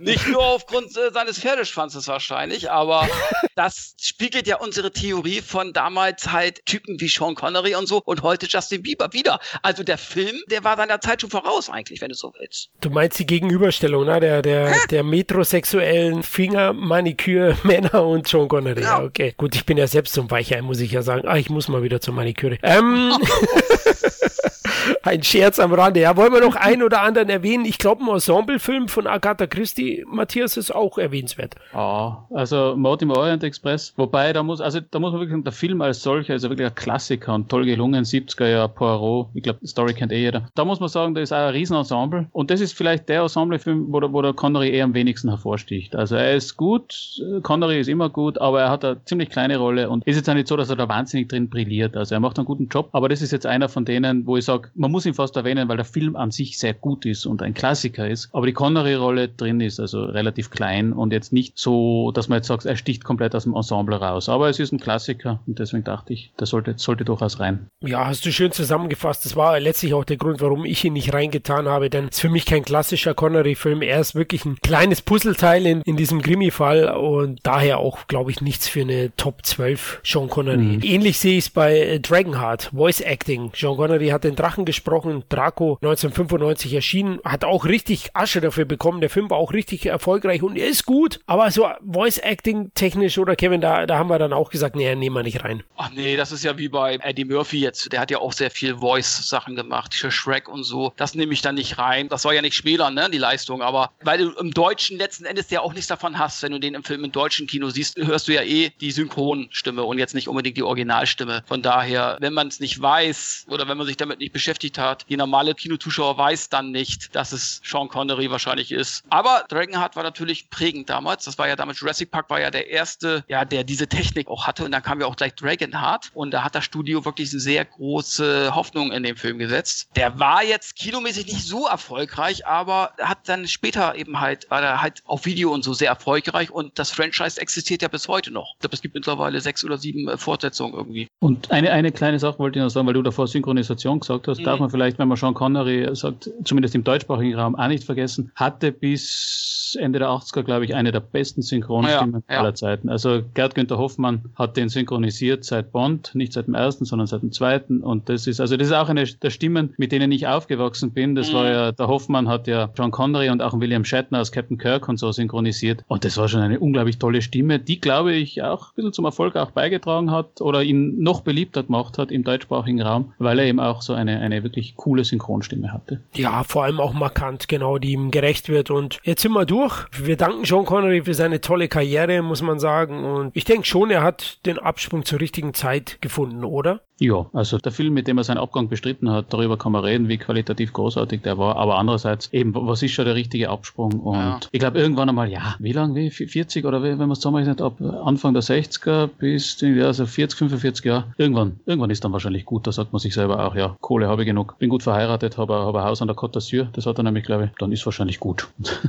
Ja, finde ich auch. Auch Gene Hackman und so, die haben alle den richtigen. Ob es dann immer der richtige Film ist gerade, das ist natürlich perfekt, wenn du mit dem perfekten Film auch noch abspringst. Aber dass man abspringt, das muss man jeden auch unkritisch zugestehen. Ich sehe es ja auch immer wieder bei Fußballspielern, wenn die sagen, ich höre meine Karriere auf und dann kommen so blöde Kommentare und sagen, was soll der Scheiß, du hättest ja noch spielen können. Jeden ist selbst überlassen aufzuhören. Und wenn einer meint, irgendwie aufzuhören mit irgendwas, dann muss man das respektieren und dann hat derjenige schon die Entscheidung getroffen und weiß, warum er sie getroffen hat. Ganz einfach. Genau richtig. Und ich finde schon, Connery hat da wirklich einen guten Zeitpunkt gefunden. Ja. Man muss auch sagen, er hat jetzt nur einen wirklich schlechten Film geliefert. Wenn er so geendet hätte wie Nick Cage oder Bruce Willis jetzt, da muss ja. man ja wirklich die Frage stellen. Nick Cage macht immer noch den einen oder anderen richtig guten B-Film, aber jetzt speziell Bruce Willis, ich habe mittlerweile eine Antisympathie für den. Also ich auch, ich mag ihn nicht mehr. Ja, ja ich auch nicht. Ja, oder man nimmt, man nimmt, man nimmt ja auch teilweise die wirklich großen. Pacino und De Niro sind teilweise in ganz grausigen Komödien oder halt so unbedeutenden Zeug drin. Immer klar, jeder muss Miete zahlen und man kann nicht immer super sein. 40 40 Jahre lang durch. Aber was da dann teilweise kommt, das zerstört halt schon den ganzen Nimbus nicht. Und gerade bei Bruce Willis, ich meine, Die Hard. Und dann, was ist jetzt? Uch, also, ich meine, wenn ich dann zum Beispiel einen Leonardo DiCaprio sehe, ich glaube, dem passiert das nicht. Kann ich mir nicht vorstellen. Der sucht sich ganz genau seine Sachen aus und glaube, bevor der irgendwie Schrott macht, hört er auf. Weil das war ja damals äh, De Niro und äh, Pacino hatten ja auch diesen Status. So viel haben die ja nicht gemacht. Aber wenn sie was gemacht haben, war das ein Highlight. Und so ab 2000 haben sie sich dann irgendwie, wahrscheinlich, weil es eben halt auch um Kohle geht natürlich, aber da wurden die Rollen immer beliebiger, sage ich jetzt mal. Ne? Vorher war das ja gar nicht so. Ne? Und bei DiCaprio muss ich sagen, der hält wirklich die Fahne oben. Wer da was macht, ist es auch gut. Ja, der ist so, da hast du der hat eine gute Rollenwahl, ist ja. ein eigener Typ und da ist eh, weil er letztens auch wieder mit Brad Pitt zusammengespielt hat, im letzten mhm. Tarantino. Brad Pitt hat da auch noch ein bisschen erhandelt. Ja. Der ist auch nicht immer gut, aber der hat hier und da so Rollen, die ihn eben nicht ins Beliebige abdriften lassen, sondern wo du sagst, ja, ja, das ist, ist noch ein Typ. Also.